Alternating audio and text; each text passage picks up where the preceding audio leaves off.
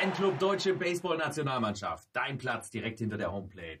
Folgt uns auf Instagram oder Facebook unter dem Hashtag Wir leben Baseball. That ball here way back. He looks up. You can put it on the board. Yes. A new franchise record. 16 strikeouts for Jake Peavy. Santa Maria. Got him with cheese. Light it up and raise the Jolly Roger in front of a sellout crowd. Comes a one-two pitch. Red Sox win the World Series. Well, we've had all the introductions. We've had all the pomp and circumstance. We've had all the fuss and feathers. But it's time. It's time for baseball.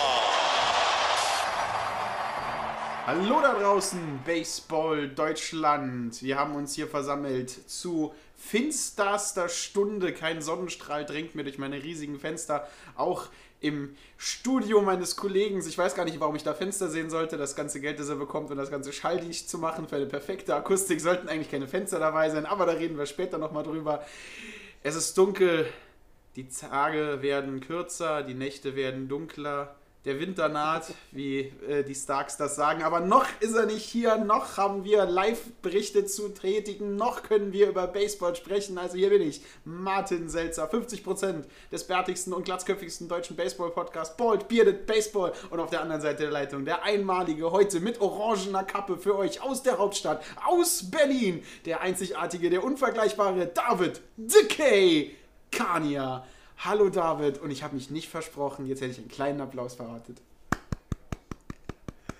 Äh, herzlich willkommen, liebe Baseballfreunde da draußen. Äh, Martin, mir ist es direkt aufgefallen, ich habe zugehört wie ein Lux, ob du tatsächlich diesmal unseren Podcastnamen richtig erwähnst. Und ich bin so stolz auf dich, du reißt äh, zu Recht, zu Recht reichst du die Hände in die Luft äh, und feierst dich selber. Ähm, ja, ähm, herzlich willkommen da draußen. Ähm, du sagst es, die Nächte werden äh, dunkler. Ich weiß zwar nicht, wie die Nächte noch dunkler werden können im Winter, aber okay, sie werden meistens länger. Ähm, aber im Saarland, ihr im Saarland, ihr habt ja immer lustige Sprichworte. Ich bin ja jetzt Berliner, ich kann ja jetzt über Saarländer jetzt auch anfangen zu lästern, äh, wie das en vogue ist. Äh, und äh, deshalb ähm, äh, schöne Einleitung wie eh und je. Ich freue mich heute mit dir wieder über Baseball zu quatschen. Aber ich würde sagen, lass uns einfach keine Zeit verlieren, denn es ist so viel passiert. Wir haben die Playoffs vor der Tür in Deutschland. Der letzte Spieltag, äh, bis auf das Nachholspiel der Dorener gegen Dortmund, steht vor der Tür. Und auch in der MLB hat sich jetzt so einiges getan. Wir sind auch da kurz vor den Playoffs. Einige Mannschaften haben schon erreicht. Wer, wer die Playoffs erreicht hat in der MLB und wie sich äh, das äh, endgültige Klassement in der Benz Baseball Bundesliga darstellt, ich glaube, da, darüber können wir jetzt ein bisschen besser quatschen, oder Martin? Ja, also wer Grund zu feiern hat, wer leider dieses Jahr nicht so viel zu feiern hat und äh, alles dazwischen werden wir gleich besprechen, aber wir müssen uns erstmal entschuldigen, denn wir hatten Grund zu feiern und haben unseren Grund zu feiern vergessen. Äh, wir haben unseren eigenen Geburtstag sozusagen vergessen. Ball Bearded Baseball ist 50 Folgen alt geworden. Ganz viele Leute haben mir äh, gratuliert, haben gesagt, ich habe gesehen, der Podcast ist jetzt, habt ihr 50 Folgen rausgebracht. Und äh, mir ist es selber erst beim Hochladen aufgefallen, dass es die 50. Folge ist. So ist das, wenn man im Trott ist, so ist das, wenn man hier dabei ist, knallharte Journalistenarbeit So auf den. Tisch bringt für euch von der Straße in eure Gehörgänge. Ba Ball Bearded Baseball, Folge 51, alles besser, alles länger, alles schöner.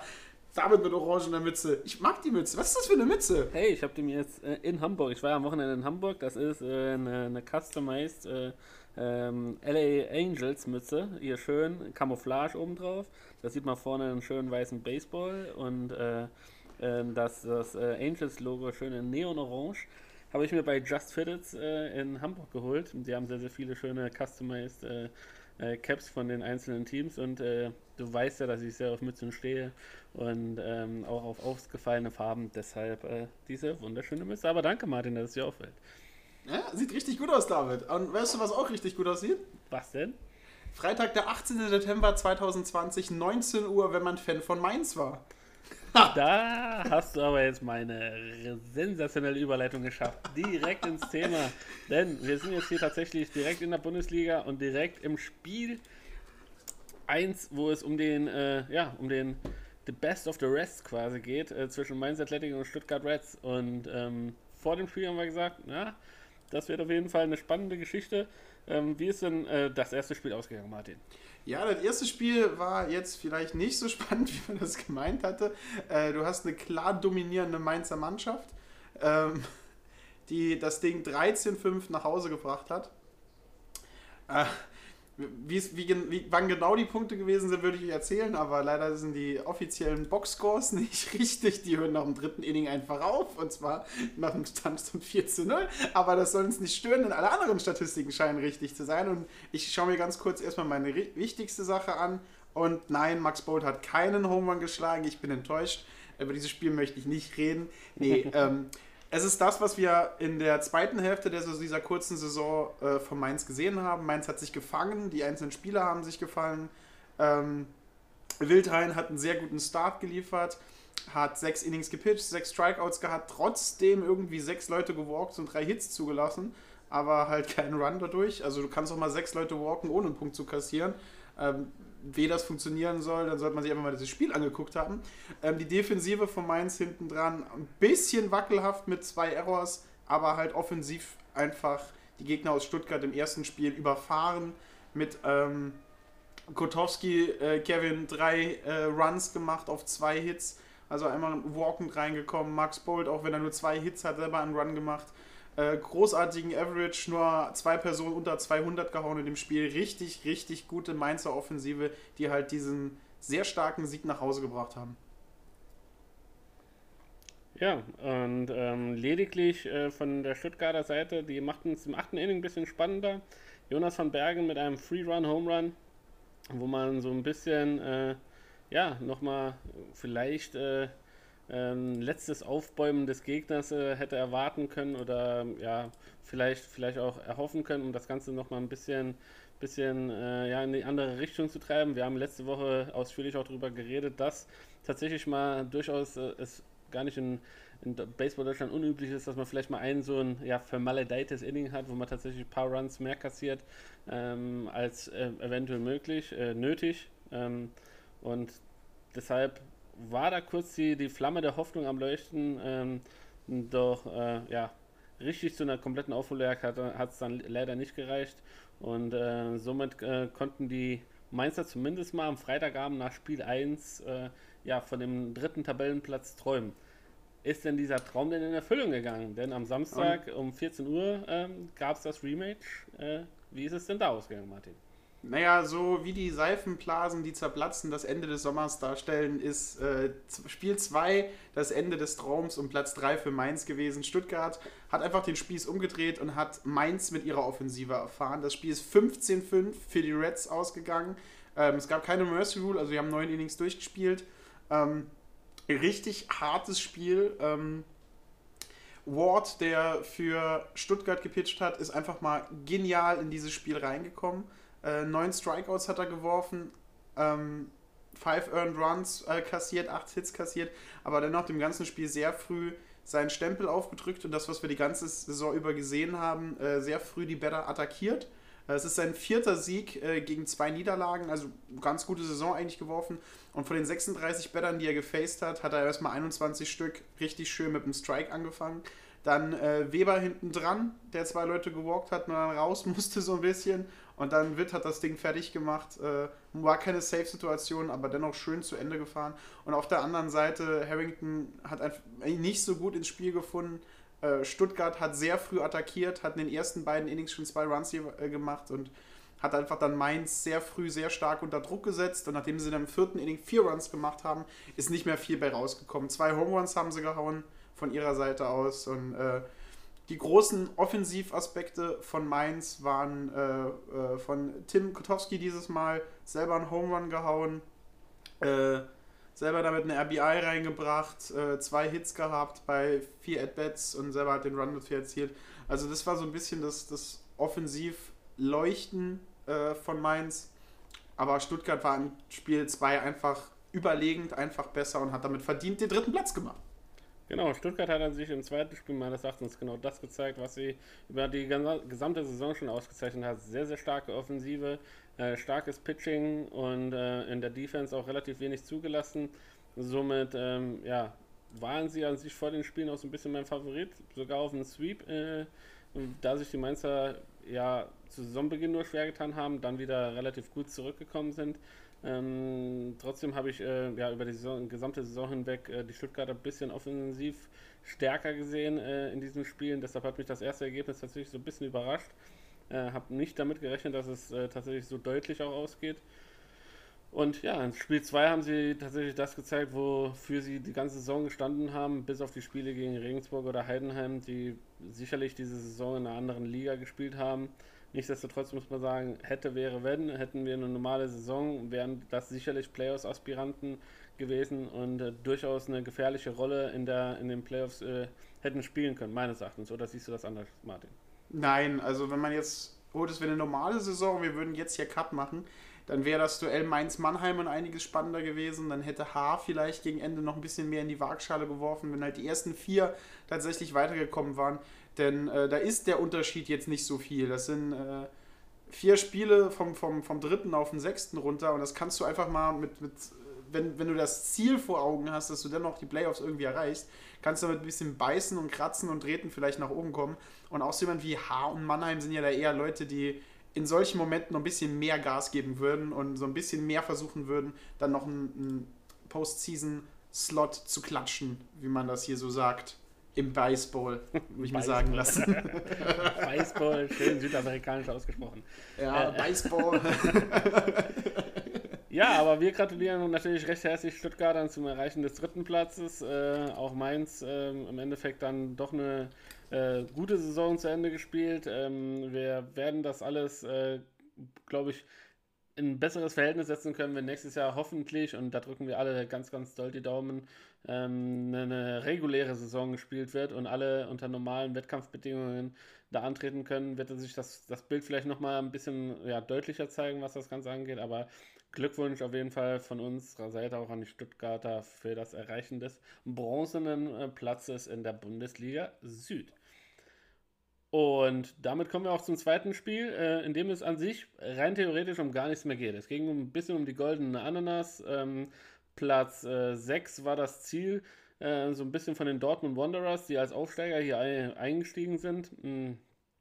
Und äh, hat es denn geklappt im Endeffekt? Konnten sie den Kölnern zumindest mal in einem von den beiden Spielen irgendwas abgewinnen, Martin?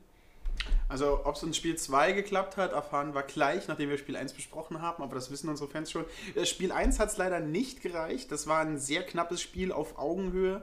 Ähm, da zeigt sich, dass Dortmund zwar Aufsteiger ist, aber ähm, an guten Tagen und wenn die Sterne richtig stehen, absolut mit den anderen Mannschaften, jetzt mal den beiden Top-Mannschaften vielleicht ausgenommen, mit äh, konkurrenzfähig ist.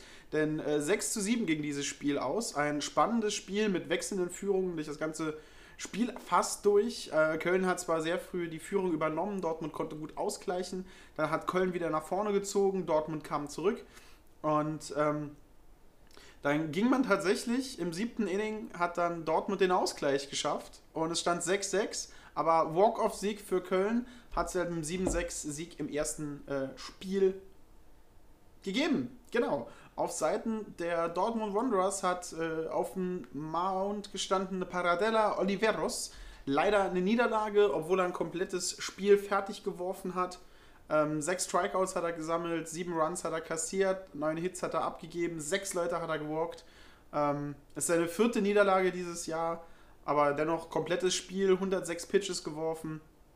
Ähm, ja, äh, und muss man einfach sagen, da sieht man jetzt auch mal die Statistik von mir ein bisschen im Negativen bestätigt. Von den 33 Bettern, die er gefaced hat, hat er nur fünf Stück mit dem Strike angefangen und hat das Spiel verloren. Das scheint schon wieder, ne, da ist, ist, mein, ist mein Gerede nicht immer nur leeres Gerede. Wenn du auf der anderen Seite, recht, ja. manchmal, manchmal habe ich auch, manchmal ist das tatsächlich was, ähm, aber auf der anderen Seite hat äh, äh, Pintech, äh, Pinot, nee, Piontek, Piontek, Piontek, das heißt Freitag, Piontek, Freitag auf Polnisch, ja. Oh, danke. Also auf der anderen Seite hat Freitag dann äh, ebenfalls einen harten Start äh, Startcard, hat ebenfalls äh, acht, Leute, acht Leute ausgestrikt, hat auch nur acht von seinen 33 gefaceden Better mit einem Strike angefangen. Ähm, hat auch ein Complete Game gemacht, aber halt da war die Offensive glücklicher dabei, da hat die Offensive im richtigen Moment einfach mehr Punkte erzielt und so haben sie halt das Spiel gewonnen. Ja, Ähm, ansonsten, Offensive muss man sagen, wenig Left on Base auf beiden Seiten, ungefähr gleich viel mit 10 und 12. Ähm, also die Leute, wenn sie auf den Basen waren, sind normalerweise nach Hause gekommen. So sind die Punkte entstanden und hat einfach ein gutes Spiel, das ähm, Dortmund mehr Hoffnung fürs nächste Jahr geben kann. Genau, mehr Hoffnung fürs nächste Jahr auf jeden Fall. Äh, guter Einstand äh, nach dem äh, Aufstieg, ähm, der auch über quasi bisschen über Umwege auch zustande gekommen ist, denn die haben ja auch noch die äh, Playdowns gespielt. Letztes Jahr gegen die Wesseling Vermins, wenn mich nicht alles täuscht. Ähm, und äh, dementsprechend, ja, ähm, gute, gute, gute Resultate, haben immer sehr, sehr viel äh, Competition gezeigt. Ich glaube, gegen äh, Solingen auch den, den Sieg geholt, der auch ein bisschen unerwartet war. Und ja, ähm, bei Köln wiederum muss man sagen, ähm, man weiß es halt natürlich jetzt nicht, ob jetzt einfach nur das Ganze so ein bisschen ausgelaufen ist. Aber auch hier sollte man an sich von den Kölnern, da sie ein bisschen äh, Bundesliga erfahrener sind, ein bisschen mehr erwarten. Und ähm, wir werden es halt sehen, was, was nächstes Jahr äh, da auf uns zukommt. Ähm, ich habe sie live gesehen und ich muss sagen, sehr, sehr, sehr, sehr schnelle Spieler, wie ich es letzte Woche schon gesagt habe. Und ähm, dementsprechend, äh, ja, auch schlagtechnisch sehr gut drauf, sehr aggressives äh, Schlagverhalten. Und da erwarte ich mir auf jeden Fall äh, nächstes Jahr auch mal vielleicht ein bisschen äh, größeren Schub, äh, die, um die vorderen Plätze ein bisschen mal anzugreifen. Wie war es denn im Spiel 2 denn?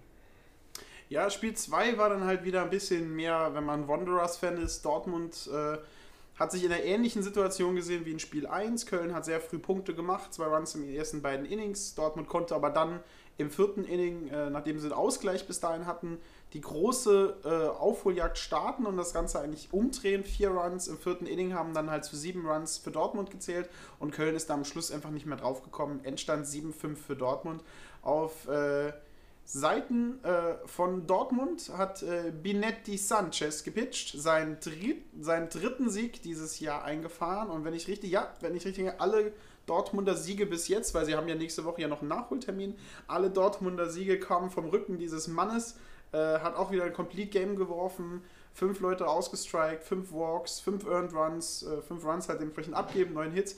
Und da sieht man schon wieder ein bisschen anderer Pitcher und hat den Sieg halt auch verdient. 22 von 34 Bettern, die er gefaced hat, im Strike angefangen.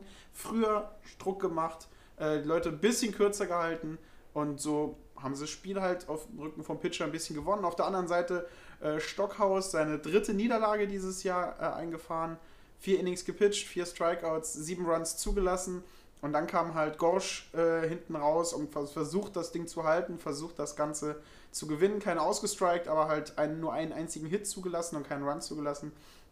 Und äh, ja, dritte Niederlage für Stockhaus hat einfach nicht so gestimmt an diesem Tag. Äh, Dortmund ihrerseits aus haben ihre Chancen genutzt, haben ziemlich viele Leute auf Base bekommen, haben die Punkte dadurch geholt, haben einen Triple gehauen, was ich meiner Meinung nach äh, immer schwerer finde als ein Home Run irgendwie in der Bundesliga, weil die Leute im Outfield ja auch so einen guten Arm haben. Also musst du schon wirklich in die Gap rein gehauen haben. Also schöner Triple von Christoph und äh, nein, war kein Triple von Christoph, von Burner war der Triple. Ähm, und so hat dann Dortmund äh, tatsächlich 7-5 ihr drittes Spiel dieses Jahr gewonnen und einfach. Man wird ja, wenn es das letzte Spiel gewesen war, hätte man mit dem Spiel gut aufhören können, aber nächste Woche geht es ja nochmal ran gegen äh, die Wild Farmers. Also ähm, sehen wir mal, wie es da noch weitergeht. Ja, ähm, die haben noch zwei Spiele, auf die sie sich zu freuen, äh, freuen können. Nichtsdestotrotz bis jetzt äh, ja, beachtlich starke Leistung von den Dortmundern in dieser, in dieser Saison. Äh, deshalb jetzt schon mal ein herzlichen Glückwunsch nach Dortmund äh, zum Coach Roy Wäschet, der auch an diesem Wochenende geglänzt hat. Zwei Hits und drei RBIs. Äh, also der, der Spielertrainer ist mit gutem Beispiel vorangegangen, hat sein Team nach vorne geführt. Ähm, was auch immer ein gutes Zeichen ist, wenn man tatsächlich Spielertrainer noch ist. Und wir gehen jetzt an sich zu der Mannschaft, für die wir uns sogar ein bisschen gewünscht haben, dass sie tatsächlich diese, diese Nuller-Serie, dass sie keinen Sieg in der Saison 2020 ähm, bis jetzt verbuchen konnten, dass die Serie endlich reißt. Und an sich gegen Tübingen Hawks, ein Aufsteiger, war das Feld an sich vorbereitet für die, für die, äh, für die Ulmer. Haben sie es denn auch geschafft, Martin? Also beim heißen Kampf im Vogelkäfig äh, die Tübingen Hawks gegen die Ulm IT Shore Falcons. Ähm, ging das erste Spiel ganz klar, ganz klar an die Hawks aus. Endstand äh, von 10 zu 5. Ähm, das Ganze war aber ein sehr knappes Spiel, war lange Zeit in den Händen der Hawks. Äh, die haben im fünften Inning haben sie fünf Runs gemacht, um sich damit die Führung zu holen. Und dann hat es eigentlich nur gehießen, äh, die, bringt die Führung nach Hause, bringt das ganze Ding nach Hause. Und äh, dann hat es leider nicht gereicht, es nach Hause zu bringen. Ähm, Flüge auf dem Mount äh, war dann, vielleicht ist dann das Problem, man hat den Pitcher dann ein, zwei, ein Inning zu lang drin gelassen, denn äh, er hat dann einfach im sechsten Inning kompletten Aussetzer gehabt, hat im sechsten Inning es nicht geschafft, die Bälle durchzudrücken, hat es nicht geschafft, das den, den, den Battern aufzuzwingen, wo er die Bälle hinhaben will. Und dann haben sie sieben Runs im sechsten Inning kassiert. Wow. Ähm, Krüger kam dann nach und hat versucht, das ganze Ding dann zu halten, aber äh, dann kam auch äh, nicht mehr viel nach und die Tübingen Hawks haben dann im siebten Inning einfach die Tür zugeknallt. Äh, Munz, der Reliever, der den Win eingefahren hat, hat das dann schön, hat sich schön klein gehalten. Und äh, Tübingen, die bessere Mannschaft in dem Moment, auch wenn es ein super enges, super knappes Spiel war. Wenn das sechste Inning nicht so passiert wäre, wäre es der erste Sieg für die IT Sure Falcons. Ähm, tut, tut uns natürlich ein bisschen weh, weil wir mögen ja eigentlich alle Mannschaften und, und null Siege. Am Ende ist es halt auch nicht gut gegen den direkten äh, untere Tabellenplatz-Konkurrenten äh, so schlecht dazustehen.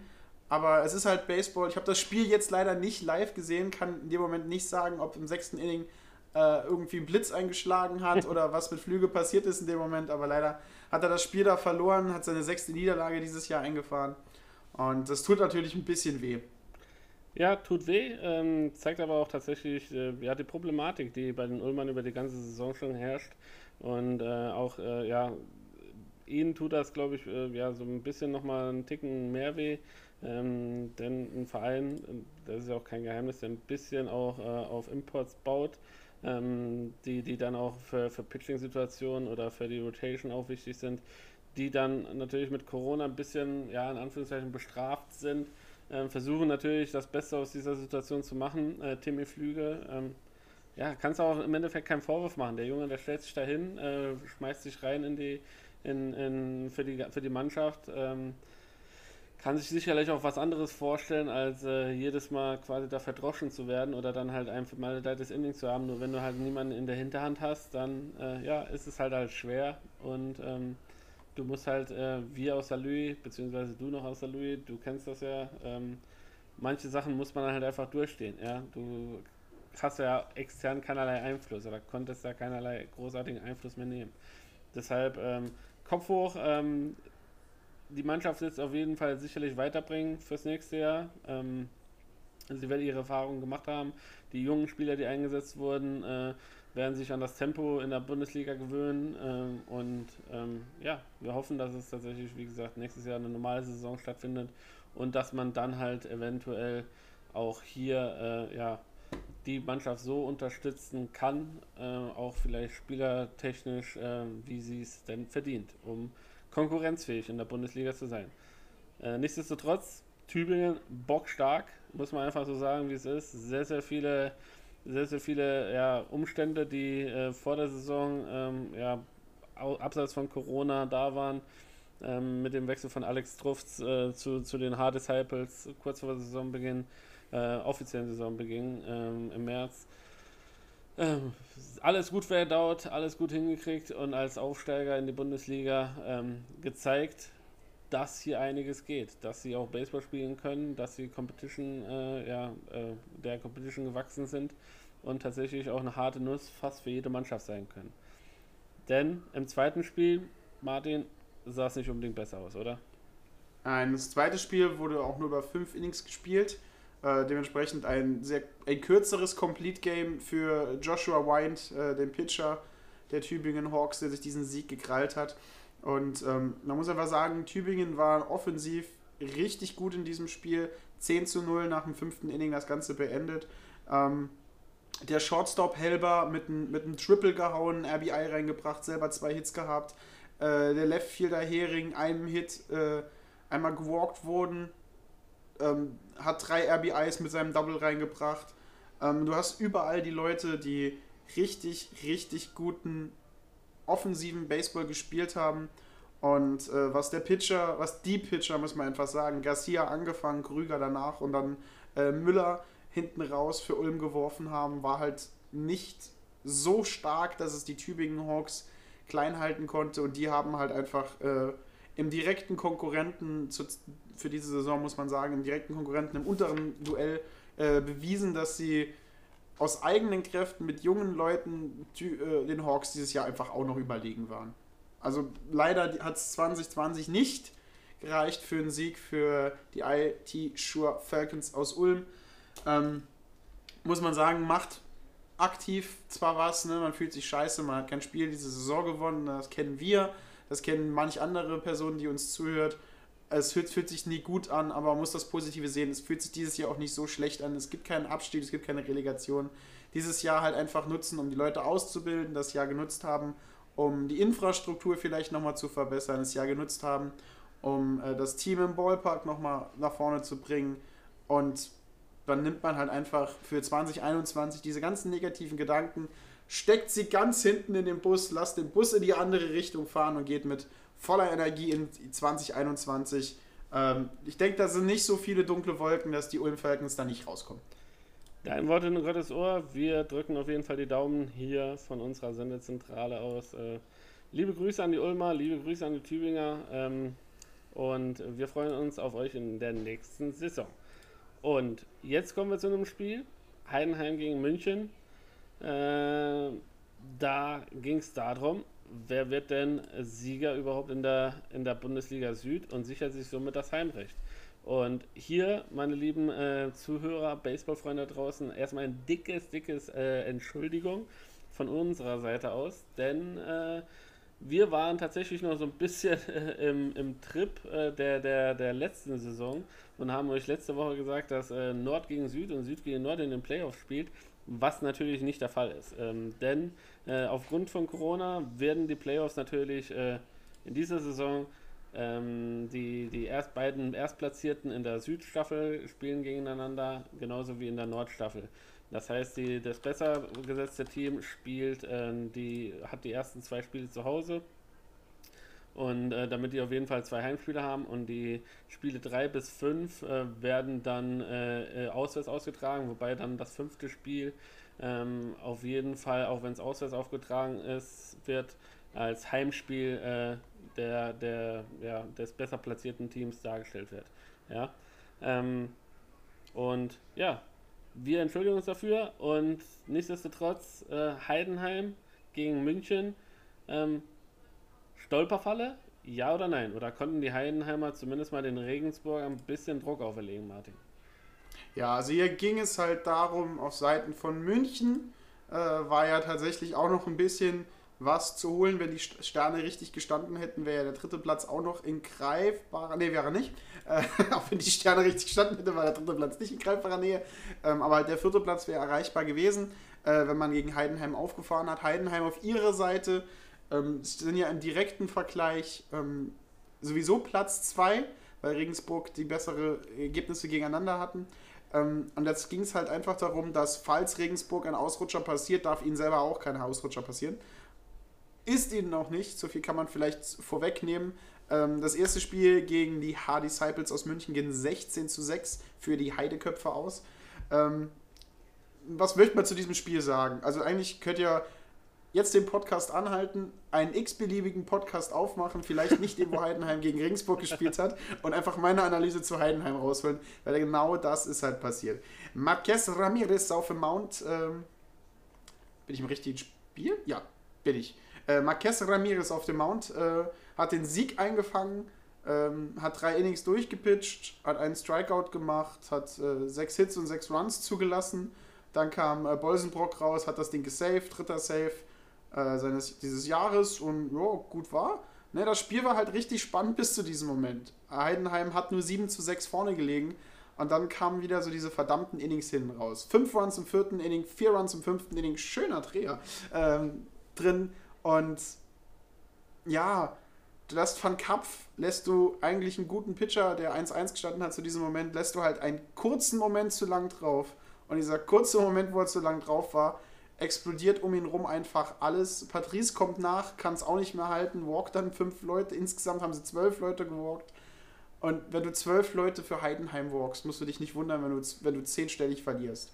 Also du kannst so einer Top-Mannschaft wie Heidenheim einfach nicht so viele geschenkte Punkte geben. Mhm. Und das ist halt einfach passiert. Und Heidenheim hat es halt einfach mitgenommen. Ähm, waren jetzt nicht so die Power-Hitter dieses Mal, nur ein Double und kann sonst überhaupt nichts gehauen, aber alles andere hat einfach gepasst. Da sind äh, die Bälle geflogen, wenn der Ball richtig getroffen war, sind die Läufer reingekommen. Bases loaded haben Punkte gebracht, Runner in Scoring Position haben Punkte gebracht. Und ja, H hat zu viele Punkte abgegeben, vor allen Dingen in späteren Innings. Und da war das erste Spiel einfach gegessen. Man muss aber auch dazu sagen, es gibt noch eine andere Seite dieses Spiels, denn äh, dieses Jahr Nationalspieler Nobel Marquez Ramirez, ähm, ja, nach dem, nach dem Spiel gegen Regensburg wieder ein relativ bescheidenes Spiel. Drei Innings äh, gepitcht, sechs Hits zugelassen, sechs Runs. Äh, da muss man sagen, er kann sich halt, die, die Heidenheimer konnten sich tatsächlich freuen und darauf verlassen, dass sie noch Mike Bolsenberg äh, haben, der quasi sie da nochmal ein bisschen gesaved hat. Und im Gegenzug, die Münchner hätten in dieser Situation vielleicht ein bisschen mehr daraus machen können, oder? Ja, da siehst du halt schon wieder, dass nicht nur der Starting Pitcher, sondern auch wenn du jemanden in der Hinterhand hast, der das Spiel für dich retten kann, in der Hinterhand hast, den du in solchen Situationen aufs Feld schicken kannst und der auch die Nerven hat, sowas nach Hause zu bringen. Ähm, aber das ist ja, was äh, Bolsenbrück das ganze Jahr über schon macht, äh, wo die Offensive äh, von Heidenheim von Namen wie von, von, von Göring und Lutz und so weiter äh, dominiert wird, hast du hier halt defensiv und pitcherseitig Bolsenbrück mit seinem dritten Save dieses Jahr. Ich glaube, niemand hat mehr Saves als er, weil die anderen Spiele, glaube ich, auch gar nicht so eng waren. Ähm, richtig gute Leistung von der Bank rausgebracht, seine Mannschaft nach Hause geführt. Und du merkst halt einfach, er kommt zwei Innings und lässt einen einzigen Hit zu und walkt nur eine einzige Person. Das ist halt einfach schon eine, eine richtig, richtig starke Qualität von diesem Pitcher. Genau. Und äh, nochmal, äh, um zurückzukommen, wir bedanken uns recht herzlich bei Arne Brink, denn der hat uns tatsächlich darauf aufmerksam gemacht, äh, auf unseren Versprecher mit dem bezüglich der Playoffs. Also vielen Dank, liebe Zuhörer, dass ihr immer so ganz genau zuhört, was wir sagen. Äh, und wenn wir mal quasi Quatsch erzählen, dass ihr uns da direkt mitteilt, äh, so können wir natürlich auch ein bisschen drüber lernen. Dankeschön hierfür. Und, äh, und vor allen Dingen, ja. Und vor allen Dingen bedanken wir uns so, dass das so zivilisiert ist, dass das äh, ist, oh, ich ist da ein Fehler passiert und nicht, ey, seid ihr doof oder so. Also ich, ich bin sehr froh, dass unsere Community so nette Menschen sind. Sehr schön, also wir lieben euch alle, ähm, wir freuen uns über jeden einzelnen von euch. Und äh, genug der Lobhudelei, wir gehen jetzt weiter in Spiel 2, war es aber bedeutend enger, oder Martin? Ja, bedeutend enger. Ähm, du merkst halt, in Spiel 2 waren halt zwei Pitcher auf dem Mount, die... Ähm, beide super gute Leistungen dieses Jahr über gebracht haben. Ich habe nachgeguckt, wer jetzt auf beiden Seiten gestartet hat. Habe mich auf der einen Seite gefreut, weil es äh, halt nur Wes Römer ist und auf der anderen Seite der Name, den du, den, den, den, du schon die ganze Saison versuchst irgendwie auszusprechen. Komm, ich helfe dir. Even Rutke. Ah ja, er sagt, er versucht jetzt, er spricht jetzt einfach Englisch aus und die ganzen Richtig. Buchstaben dazwischen verspringen. Das wird ein K, was Y, J hintereinander, das ist ein I. Äh, machst nicht, okay, ich bin dabei. Also Even Rodkey äh, gegen äh, Wes Römer wahrscheinlich eins der spannendsten Pitcher-Duelle dieses Wochenendes, weil beide schon richtig gute Leistungen gebracht haben. Und das siehst du halt auch gesehen von der einen Seite, äh, Even Rodkey das ganze Spiel durchgeworfen, dadurch den Loss bekommen. Achso, 1 zu 3 ist es ausgegangen, sollten wir vielleicht noch erwähnen. Ja. Äh, das ganze Spiel durchgeworfen. Er ist ein bisschen strauchelnd reingekommen, hat im ersten Inning zwei Hits, äh, zwei Runs abgegeben, im dritten, im zweiten Inning noch einen. Dann hat es im dritten Inning 3 zu 0 gestanden und dann konnte H ihren einzigen wirklichen Punkt setzen. Im dritten Inning haben sie einen Ausgleichstreffer gemacht und das war's dann halt. Und dann haben beide Pitcher halt eigentlich ein, sich ein Duell gegeben auf super hohem Niveau. Ähm, Römer äh, auf Seiten von, von, von den Heidenköpfen hat das Ganze sechs Innings durchgehalten. Dann kam Liedke äh, auf dem Mount und hat sich den Safe eingefahren, seinen ersten Safe dieses Jahr, weil Bulsenbrück wahrscheinlich der Arm getan hat, könnte ich mir vorstellen. Nach zwei Innings aus dem letzten Spiel hat man einen anderen Reliever ausgeholt und hat es ebenfalls gut gemacht. Ähm, Äh, ja, was möchte man sagen? Also, wenn, wenn das erste Inning anders da ausgesehen hat, wenn der Pitcher ein bisschen besser auf den Mount kommt, wenn er ein bisschen besser reinkommt, wenn du kennst das als, als altgediegener Pitcher und ich kenne das ja auch als, als Mensch mit Erfahrung auf dem Mount, äh, irgendwann, du musst halt ein paar Pitches haben, um reinzukommen und wenn dann der Gegner Heidenheim ist, der vielleicht auf einen Curveball, der ein bisschen hängt oder einen Slider, der nicht richtig bricht, wartet und das Ding sieht und raushaut, äh, dann hast du mal zwei Runs im ersten Inning, was gegen eine Mannschaft wie Heidenheim absolut nicht viel ist und dann haltest du das klein und du machst eine richtig gute Show. Also äh, Rutke muss sich absolut nichts, äh, nichts vorwerfen, hat ein richtig gutes Spiel gepitcht. Da hat einfach auf Seiten von Heidenheim die Defensive und das Pitching gut die Offensive von München klein gehalten. Es war ähm, von H, das letzte, deren letztes Spiel, es war einfach ein richtig gutes Spiel am Schluss, richtig guten Baseball gespielt, den Gegner klein gehalten, kein Error von beiden Mannschaften nicht. So möchte man doch eine Saison also das Einzige, wie man das Spiel noch schöner gemacht hätte, wäre, wenn, wenn Haar jetzt gewonnen hätte für die Haarer. Aber hat leider nicht gereicht. Die Münchner haben da jetzt leider eine Niederlage eingestellt, aber keine Niederlage, äh, hinter der sie sich verstecken müssen. Auf jeden Fall nicht. Und äh, einen lieben Gruß auch an Simon Güring, der alte Mann. Äh, ja, im ersten Spiel zwei Hits, im zweiten Spiel ein Hit. Also der zeigt noch den jungen Wilden äh, in Heidenheim tatsächlich, dass äh, mit ihm noch lange, lange zu rechnen ist und sich die Leute noch ein bisschen anstellen können hinten dran. Wird auf jeden Fall spannend zu sein ähm, bei den Playoffs, die jetzt anstehen, wie es denn da weitergeht. Denn wir kommen jetzt schnurstracks zum zweiten Playoff-Aspiranten äh, diese Saison, äh, den Regensburger äh, Legionären. Und die hatten es mit dem äh, ja, Rekordmeister aus Mannheim zu tun. Und auch da waren die Vorzeichen quasi ähnlich wie beim Heidenheim gegen München auf dem Papier vielleicht aufgrund von der, von der Leistung, die die Regensburger über die ganze Saison schon gezeigt haben, ziemlich deutlicher äh, Vorsprung für die Regensburger. Nichtsdestotrotz ist Mannheim immer wieder ein unangenehmer Gegner. Waren sie das dieses Mal auch? Ja, also das ist ein Spiel so alt wie die Baseball-Bundesliga, möchte man fast schon sagen. Äh, die Tornados aus Mannheim gegen die Legionäre von äh, Buchbinder Regensburg sozusagen. Ähm, richtig gutes Spiel. Ähm, 6 zu 1 ging das erste Spiel für Regensburg aus. Ähm, Hillard auf Seiten von Mannheim hat sich den Loss einfahren müssen mit äh, drei ein Drittel Innings gepitcht, drei Strikeouts, äh, sechs Runs abgegeben. Dann kamen Wolf und äh, Perez äh, Padilla hinten raus, haben dann keine Punkte mehr abgegeben, also keine Earned Runs kassiert sozusagen.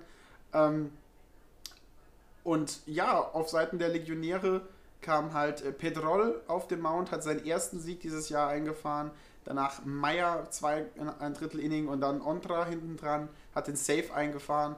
Ähm, spannendes Baseballspiel, ähm, richtig, richtig gute Sache, richtig gutes Spiel. Ich schaue gerade drauf, das ist ein Fehler in der Statistik, hat natürlich keinen Safe eingefahren mit einem Strikeout, wenn du sieben Runs vorne liegst, gibt es keinen Safe. Aber okay, Statistik, Dankeschön dafür. Ja, ähm, starkes Spiel, äh, die Legionäre gefährlich wie immer. Zwei Home Runs, einmal von Matt Vance und äh, der andere von Jan. Wenn du halt auch einen Lukas Jan hast, der äh, als Siebter in deiner Schlagreihenfolge haut und immer noch Home Runs aus dem Stadion rauskloppt, ähm, dann weißt du, dass deine Mannschaft offensiv gefährlich ist. So geht das durch das ganze Spiel durch, die ganze Mannschaft durch. Richtig gute Offensivleistung von den Regensburgern. Ähm, also das mehr, mehr von dem, was man erwartet hat. Wenn ich dasselbe, denselben Witz wie bei Heidenheim habe, könnte ich hier nochmal machen. Mache ich jetzt aber nicht. Also äh, das, was man von den Legionären erwartet hat. Also starke Offense, äh, äh, schlägt bemühte, bemühte Mannheimer, mehr aber leider auch nicht. Ähm, bei Mannheim muss man sehen tatsächlich, wie sie sich auch, äh, die, wie sie diese Saison verarbeiten, wie sie gestärkt hoffentlich äh, in die nächste Saison gehen. Ähm, denn äh, auch da ist, glaube ich, der innere Wunsch nach einem neuen Meistertitel immer noch ziemlich, ziemlich hoch. Und ähm, ja, das Potenzial ist auf jeden Fall da, ähm, was die Mannheimer angeht. Ähm, wir sind gespannt, was, was, nächstes Jahr, was nächstes Jahr da auf dem Platz stehen wird.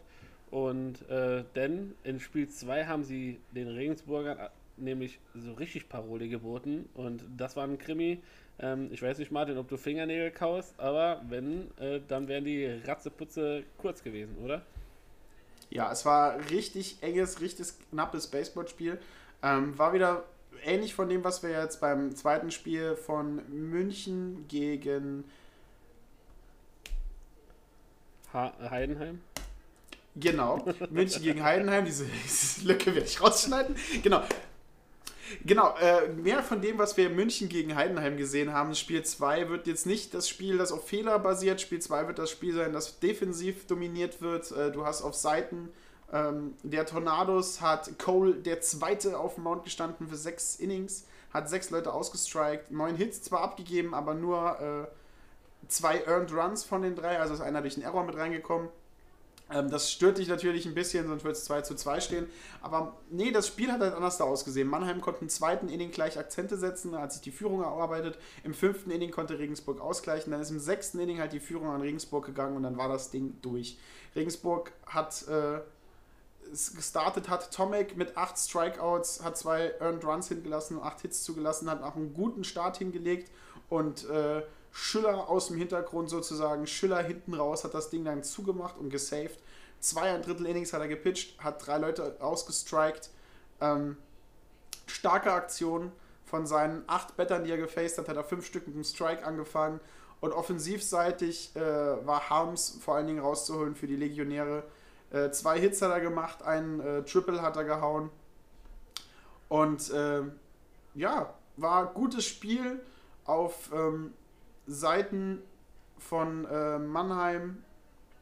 Konnte man jetzt äh, ähnlich, ähnlich, was wir zum letzten, äh, letzten Begegnern auch sagen können. Ähm, knappes Spiel hätte mit ein bisschen Glück anders da ausgehen können. Ähm, hätten Sieg für die Tornados sein können. hat dann einfach jetzt hinten raus ein bisschen das Glück, ein bisschen der richtige, der eine At-Bat so ein bisschen gefehlt. Und ja, schade, dass die Saison so enden soll, aber ähm, sie haben sich ja wieder gut gefangen, nachdem sie einigermaßen schwer in die Saison 2020 reingekommen sind. Genau. Und äh, auch hier herzlichen Glückwunsch nochmal an Regensburg und äh, viele Grüße nach Mannheim. Ähm, und wir gehen jetzt schnurstracks in die, in die Bundesliga Nord. Denn da gab es äh, ja schon eine Art vorgezogenes Playoff-Spiel, denn äh, die Aspiranten um den ersten Platz äh, trafen direkt mal aufeinander. Bonn Capitals gegen die Untouchables aus Paderborn. Ähm, ja, Martin, was gibt es denn zu diesen Spielen denn zu sagen? Es war auf jeden Fall alles drin, alles geboten, oder würdest du sagen, äh, eine Mannschaft hat hier schon mal ein bisschen die Muskeln spielen lassen? Ja, also das erste Spiel hat jetzt wirklich danach ausgesehen, dass sich hier zwei Mannschaften auf, auf Augenhöhe treffen. Es war Sonntagsspiel, zwei Stück hintereinander, also ein Doubleheader, also nur sieben Innings. Ähm, und uns war ja beiden schon klar, ne? Äh, die Untouchables und die Capitals sind sicher im Halbfinale, also sehen sich dann nächste eine Woche drauf gleich nochmal. Also war natürlich hier gleich wichtig, den Konkurrenten zu zeigen, okay, wir äh, möchten das Ding gewinnen, wir sind die stärkere Mannschaft und wir geben jetzt hier richtig Gas. Ähm, die Untouchables sind nicht so gut ins Spiel reingekommen. Äh, Bonn hat äh, im ersten Inning zwei Runs gemacht, im vierten Inning nochmal zwei und da kam es zum Endstand von 4 zu 0. Ähm, das Ganze natürlich ein richtig, richtig, richtig, richtig starker Sascha Koch, muss man einfach mal sagen, hat seinen sechsten Sieg für dieses Jahr eingefahren. Ähm, und das in seiner üblich wirklich stark dominierenden Art gemacht. Ähm, sechsten Sieg eingefahren sechs Innings gepitcht, einen einzigen Hit zugelassen, wow. einen einzigen Gegenspieler gewalkt, zwölf Strikeouts. Wow. Und er ist der einzige Pitcher, der mich so ein bisschen Lügen straft, denn von den 20 Bettern, die er gefaced hat, hat er nur 8 Stück mit einem Strike angefangen. Also Dankeschön dafür, Sascha Koch. Ich versuche unserer Jugend was beizubringen und du machst mir das schwer. Nee, richtig gute Leistung, richtig starkes Pitching, ähm, verdienter Sieg für Sascha Koch, der auch mit 81 Game Score mit Abstand mit Abstand der Spieler dieses Spiels geworden ist. Ähm, aber natürlich auch offensiv die Capitals richtig, richtig, richtig stark. Du hast einen äh, Daniel Lamp Hunt mit einem Home Run, zwei RBIs gemacht. Du hast einen Wilson Lee, der als äh, Pinch-Hitter DH reingekommen ist und gleich mal einen Home Run gehauen hat. Ähm, richtig, richtig starker Mann, richtig starke Offensive, die halt dann einfach den direkten Konkurrenten schnell gezeigt hat, okay, wenn ihr die Fehler lässt, wenn da ein Ball in der Zone ist, dann ist das Ding durch und so haben sie 4-0 das erste Spiel gewonnen. Ähm, nicht so dominierend von den Punkten her, aber einfach dominierend von der Pitcherleistung äh, von Monsignor Sascha Koch. Also hat Sascha Koch quasi nichts anbrennen lassen in Spiel 1 für die Bonn Capitals und ähm, damit war quasi so ein bisschen zumindest mal eine kleine Vorentscheidung gegeben, denn äh, der direkte Vergleich zählt immer so ein bisschen mit. Ähm, in Spiel 2 kam da quasi die, die Rache der Untouchables oder konnten sich die Bonner da auch äh, so souverän durchsetzen, Martin? Also jetzt äh, Leute mit weniger Baseball-Erfahrung, die jetzt gesagt haben, okay, Bonn ist sicher Erster, egal was passieren sollte, ähm, haben sie das Ding in der Tasche, sie können jetzt einen Gang zurückschalten. Das haben bestimmt manche mal gedacht, vielleicht auch Leute im Bonner Stadion. Alle haben das gedacht, nur die neuen Spieler, äh, die die Bonn Capitals aufs Feld gestellt haben, haben das nicht gedacht. Ähm, ging ähnlich los wie im ersten Spiel, ne? ein paar zwei Runs im ersten, im zweiten Inning reingeholt. Äh, Paderborn kann aber im dritten Inning gleich ausgleichen, also steht es 2-2, drittes Inning unten und Bonn dreht auf. Fünf Runs im dritten Inning reingehauen, vier Runs im vierten Inning reingehauen und weil es so schön ist, nochmal sechs Runs, äh, nochmal zwei Runs im sechsten Inning reingebracht. Ähm, wieder zwei Home Runs, äh, wieder hinter Wilson Lee hat den einen gehauen, Recki der Rechtfeld, äh, der Rechtfeld, Recki der Rechtfelder, Recki der Rightfielder hat ebenfalls einen Home Run gehauen. Da kamen halt ziemlich viele RBIs rein. Richtig, richtig starkes, offensives Baseball dieses Mal. Ähm, Lind auf dem Mount, äh, vier Strikeouts gemacht. Also jetzt ein, immer noch ein gutes Ergebnis von den Leuten. Äh, acht Strikeouts insgesamt, ja, war nicht so unglaublich beeindruckend wie im ersten Spiel. Und Paderborn ist einfach nicht hinterhergekommen. Sie sind aufs Pitching nicht klargekommen. Sie haben selber noch zwei Errors gemacht, durch die Runs reingekommen sind. Ähm, auf ihrer Seite aus hat das Pitching nicht so gut gestartet. Äh, Kloppenburg an seinem eine erste Niederlage dieses Jahr eingefahren. Äh, Harrison und Bergmann hinten dran konnten halt das Ding auch nicht mehr retten. Und da liegst du halt riesig weit hinten dran. Und dann ist halt irgendwann auch vielleicht der Moment eher bei Paderborn gekommen, wo sie gesagt haben, okay, wir treffen nächste Woche wieder auf Bonn. Wir schonen jetzt mal ein bisschen die Kräfte. Wir zeigen ihnen vielleicht nicht, was unser Star-Closer, den wir irgendwo aus unserer dritten Jugend noch gefunden haben, nach oben gebracht haben, ähm, was er drauf hat. Und so hat Bonn sich halt eindeutig 13-2 das zweite Spiel auch sichern können. Und damit Herzlichen Glückwunsch an die Capitals aus Bonn für den Sieg der Baseball-Bundesliga Norden, der Tabelle sozusagen. Ob es äh, das goldene Pokalchen gibt, wissen wir äh, bald. Und herzlichen Glückwunsch an die Verlierer, an die Untouchable Paderborns zum zweiten Platz im Norden auf der Tabelle. Ähm, ne, zwei Mannschaften. Das erste Spiel hat gezeigt, wie nah sie dran sind, und das zweite Spiel hat gezeigt, wie schnell das eskalieren kann, wenn man Bonn auch nur den kleinen Finger gibt dieses Jahr. Okay, bevor wir jetzt weitergehen mit der, mit der Analyse der restlichen Spiele in der, in der Bundesliga Nord, ich glaube, wir haben nur noch Nord, äh, Nord drin, ähm, würde ich gerne noch eine Einschätzung von dir wissen. Wir haben jetzt die Playoffs-Aspiranten beide besprochen.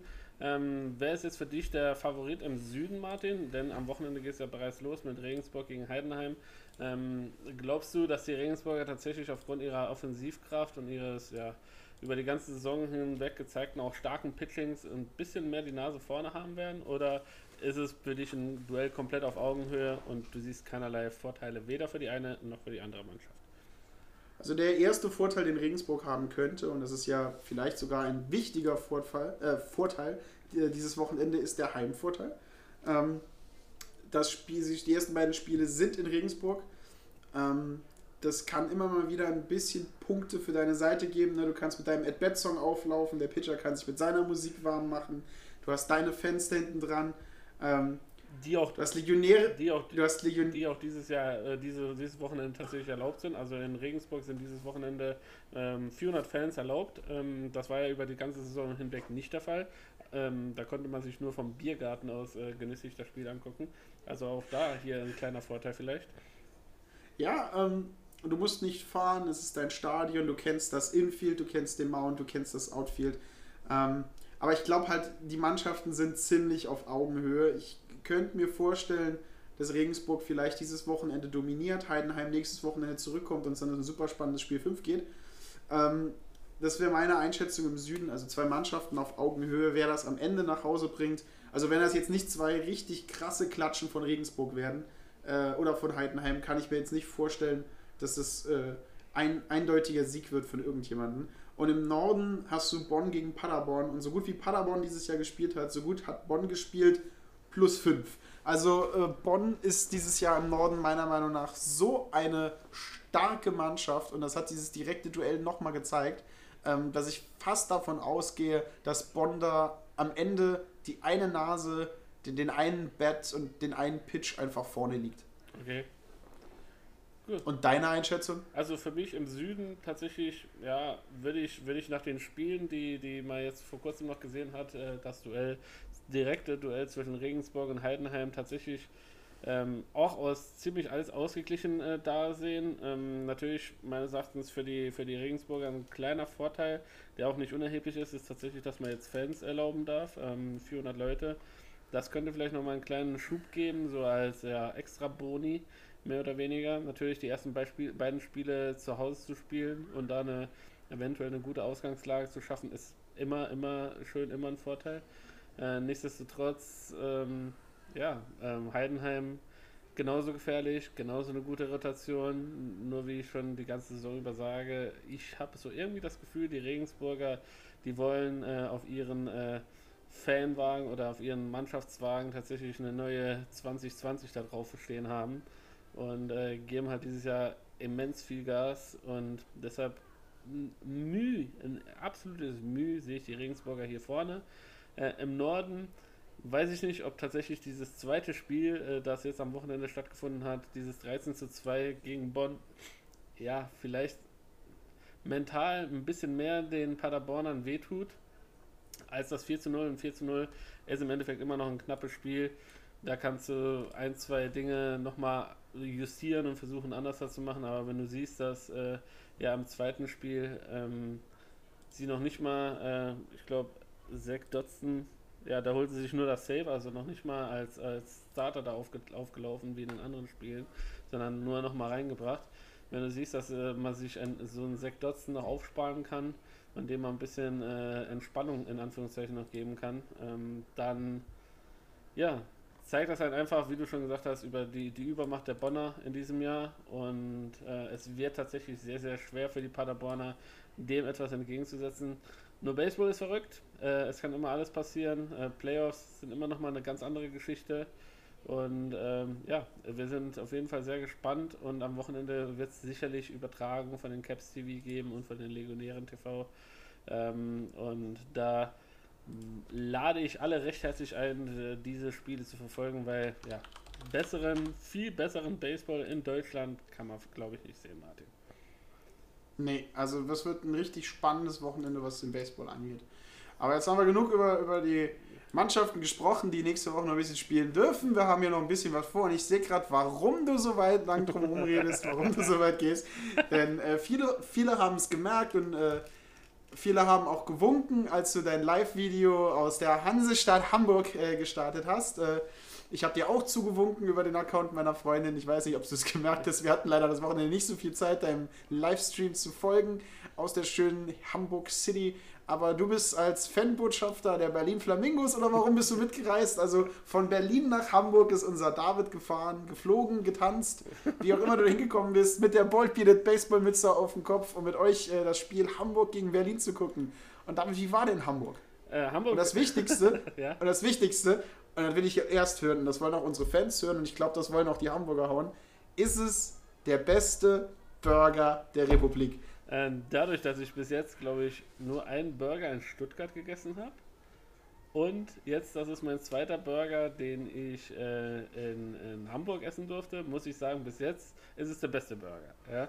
Ähm, sehr, sehr lecker. Äh, liebe Grüße an David Wohlgemuth, ähm, mit dem ich auch noch ein, zwei Worte tauschen konnte und auch an das ganze Catering-Team der Hamburg Steelers. Sehr, sehr, sehr, sehr aufmerksam. Super lecker, schöner, selbst, selbst äh, gebackene Brötchen von der, von, der Sponsor, äh, von der Bäckerei, die die Steelers unterstützt. Und ähm, schönen Coleslaw-Salat drauf, schönen Käse drauf. Du musstest quasi nichts mehr nochmal nachlegen, sondern alles schön äh, mundgerecht für dich serviert super, super lecker, super, super schmackhaft. Also dahingehend äh, gibt es auf jeden Fall einen 1 Plus. Äh, ähm, aber du, du weißt ja, wir wurden ja schon öfters eingeladen in der Republik, um die nächsten Burger zu probieren. Tatsächlich habe ich bei den Flamingos noch keinen Burger gegessen. Das muss ich auf jeden Fall im nächsten Mal nachholen. ähm, nee, ähm, Hamburg ist immer eine Reise wert. Ähm, sehr, sehr sympathische, sehr, sehr sympathische Leute äh, da getroffen vor Ort.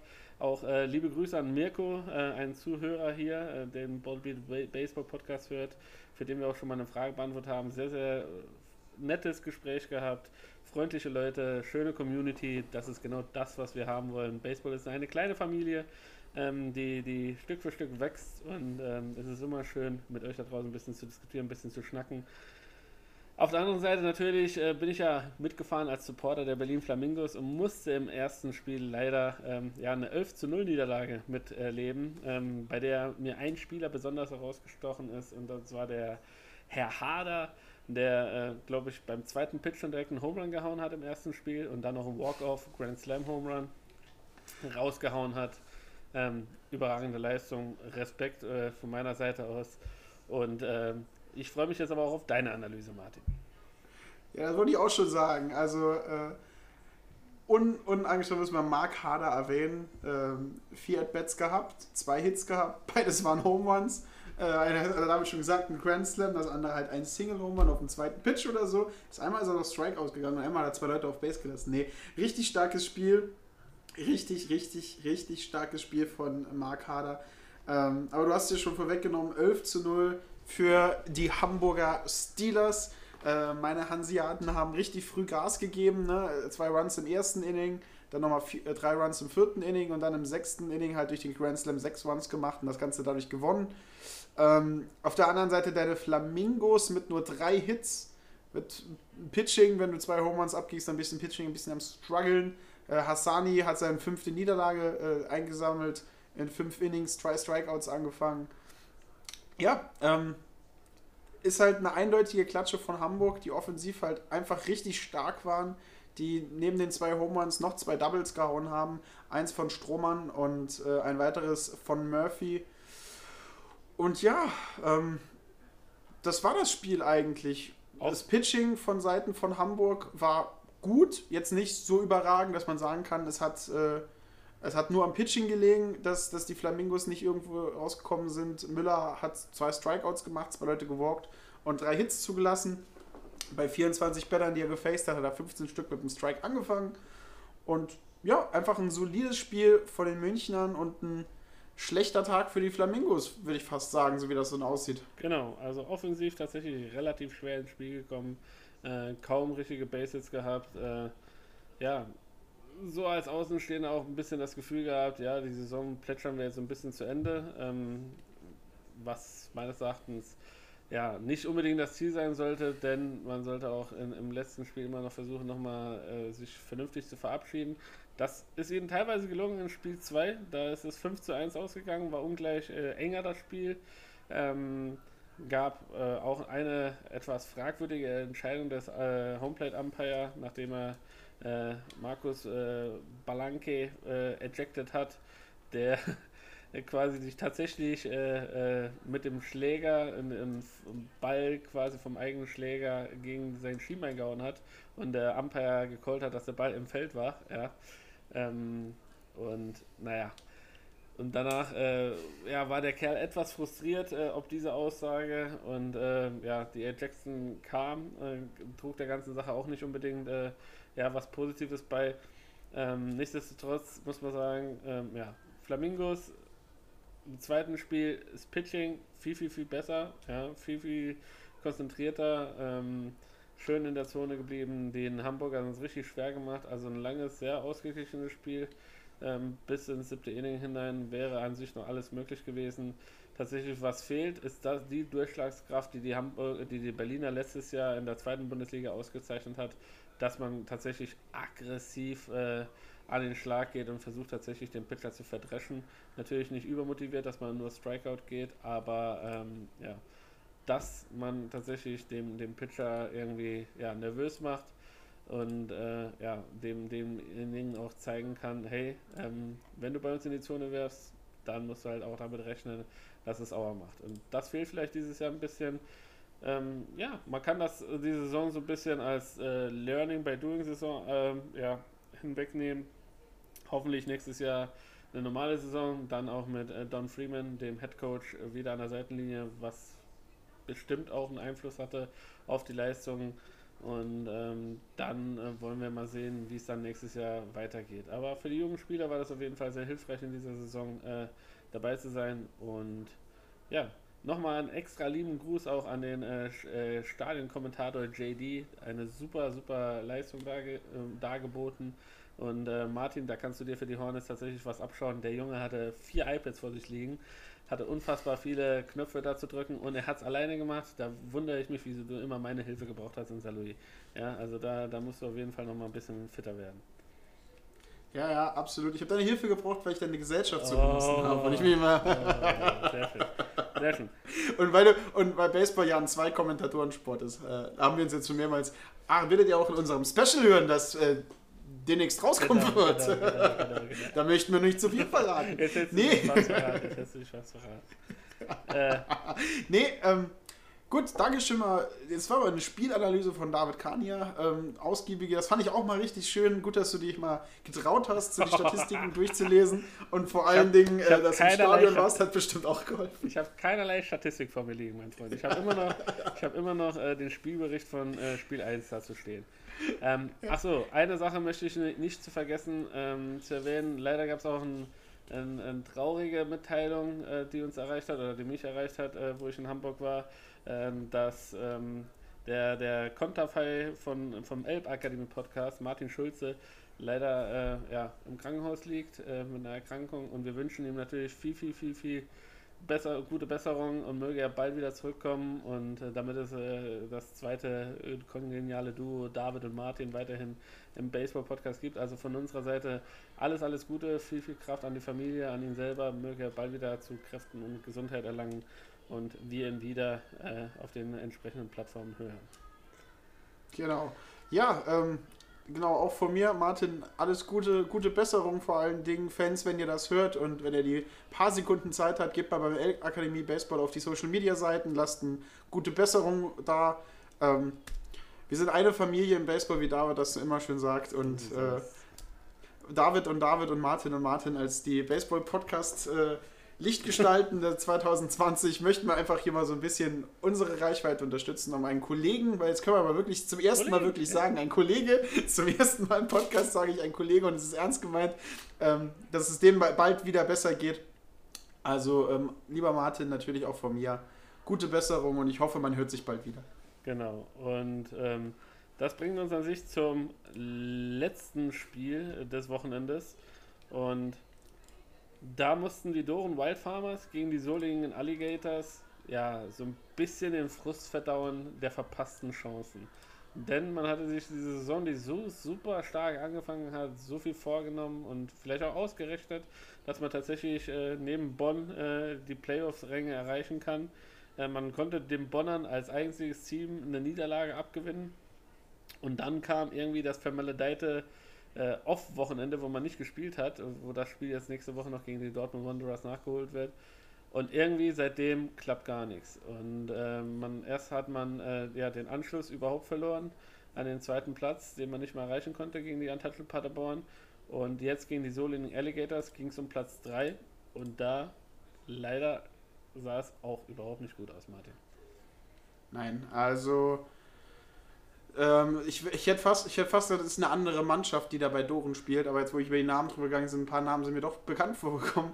Ähm, wir wissen nicht, was mit Doren passiert ist. Du sagst, du sagst es immer wieder, das Off-Wochenende hat vielleicht so den Rhythmus, äh, das Formhoch der Dorener ein bisschen gestört. Ähm, auf der anderen Seite, die Solingen Alligators haben einen richtig, richtig, richtig krassen offensiven Onslaught, äh, kann man fast sagen, abgefeuert auf die Wild Farmers. Ähm, 17 zu 4 ging das erste Spiel aus. Und das ist jetzt so der Moment, wo man sich als Alligators vielleicht auch in den Arsch beißt. Hätte man da irgendwo noch eine andere, eine Niederlage, einen Sieg umdrehen können, dann würde man am Ende 10 zu 4 da stehen. Ich nehme das zweite einfach mal weg. Ähm, also vor allen Dingen nach so einem krassen Klatschen, also nach so einer krassen Offensivleistung. Holla die Waldfee. Also allein fünf Home Runs. Zwei Stück von Roger McDonald. Äh, durch die Line-Up durch. Super aggressiv, super offensiv gespielt. Ich meine, nochmal, müssen nochmal sagen, fünf Home Runs. Wow.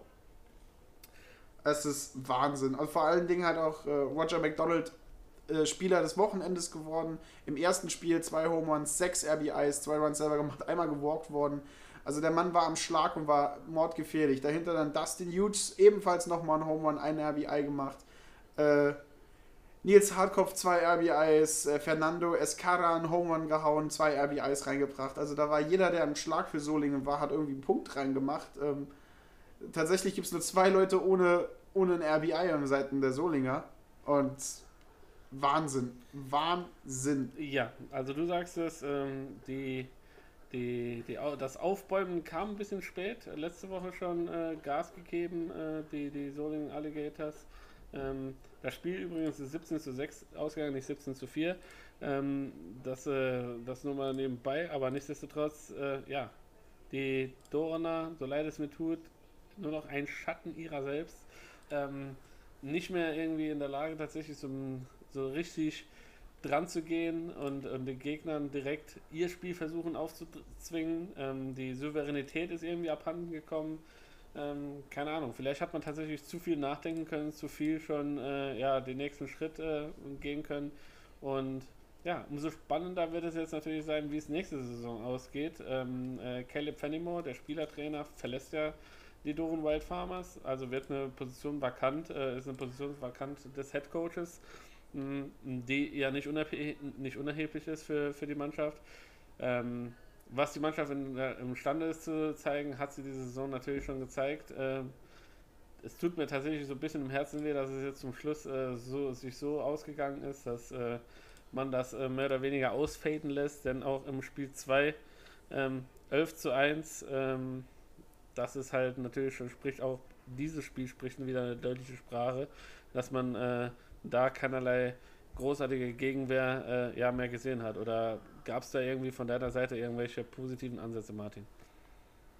Ja, positive Ansätze hast du, hast du überall. Ne? Du hast, sie kommen, sie haben einen Run im ersten Inning gemacht durch, äh, ja, was möchtest du sagen? Wenn du 11 zu 1 verlierst, äh, kann ja auch der freundlichste Kommentator der Welt nicht mehr Mut dabei reden. Vor allen Dingen, wenn wir, wir haben Okay, beide hier also- gesessen und haben uns gewünscht, äh, wir haben beide hier gesessen und haben uns gewünscht, dass die Wildfarmers den zweiten Platz nehmen. Absolut. Ähm, die Alligators waren auf unserer Vorschau, bevor das ganze Corona-Ding loskam, waren die Alligators auch so ein Geheimfavorit für Platz 3 irgendwo in der Richtung. Oder Platz 2 sogar. Es tut, es, es tut wirklich weh für die Alligators, weil ein Sieg mehr irgendwo ein anderes Spiel gewonnen, dann wird die Tabelle vielleicht ein bisschen anders aussehen. Ähm, die Wild Farmers haben versucht reinzukommen, wie ich gesagt habe, im ersten Inning einen Run erzielt, dann aber gleich Solingen nachgelegt. Zwei Runs im ersten Inning, vier Runs im zweiten Inning und dann liegst du auf einmal 6-1 hinten dran und bist schon wieder dabei, nach oben zu treten. Du bist schon wieder dabei, äh, gegen den Strom zu schwimmen. Du musst aufholen, wohin Solingen dir ihr Spiel einfach aufdrücken kann. Ähm, und das haben sie halt einfach mit guten, guten Pitching gemacht. Also Tensen seinen vierten Sieg eingefahren, zwei Strikeouts geworfen, nur vier Hits abgegeben, einen einzigen Run kassiert, keinen gewalkt, hinten dran die Defensive, äh, keinen Fehler hat sich äh, zugelassen. Jeder Ball, der am Boden war, war ein Aus, jeder Ball, der in der Luft war, war ein Aus. Und da muss man einfach sagen, haben sie gut gemacht. Die Alligators haben dann gezeigt, was für eine Klasse sie spielen können. Und Doren hat, muss man einfach sagen, in der zweiten Hälfte dieser Saison ein wenig enttäuscht. Leider, leider, leider ähm, kann ich da nicht hinzufügen. Sie haben noch eine Chance, quasi die Saison äh, versöhnlich in Anführungszeichen ein bisschen abzuschließen. Nächste Woche haben sie das Nachholspiel gegen die Dortmund Wanderers ähm, ähm, in Dortmund, äh, wenn mich nicht alles täuscht. Und ähm, ja, da kann man zumindest mal noch einmal befreit Baseball aufspielen. Äh, es geht ja quasi um nichts. Und ähm, das sollte halt den Spielern da draußen auf jeden Fall ein bisschen Mut machen und ähm, ja, sie dazu motivieren, tatsächlich sich äh, standesgemäß zu verabschieden von dieser Corona-Saison 2020 im Norden. Das war es auch jetzt quasi äh, endgültig von, von, von der Benz Baseball Bundesliga. Wir können noch einmal die, die Tabelle wie, wie gewohnt durchgehen, die Abschlusstabelle äh, der Saison 2020 im Norden und im Süden, ähm, bevor wir quasi rübergehen.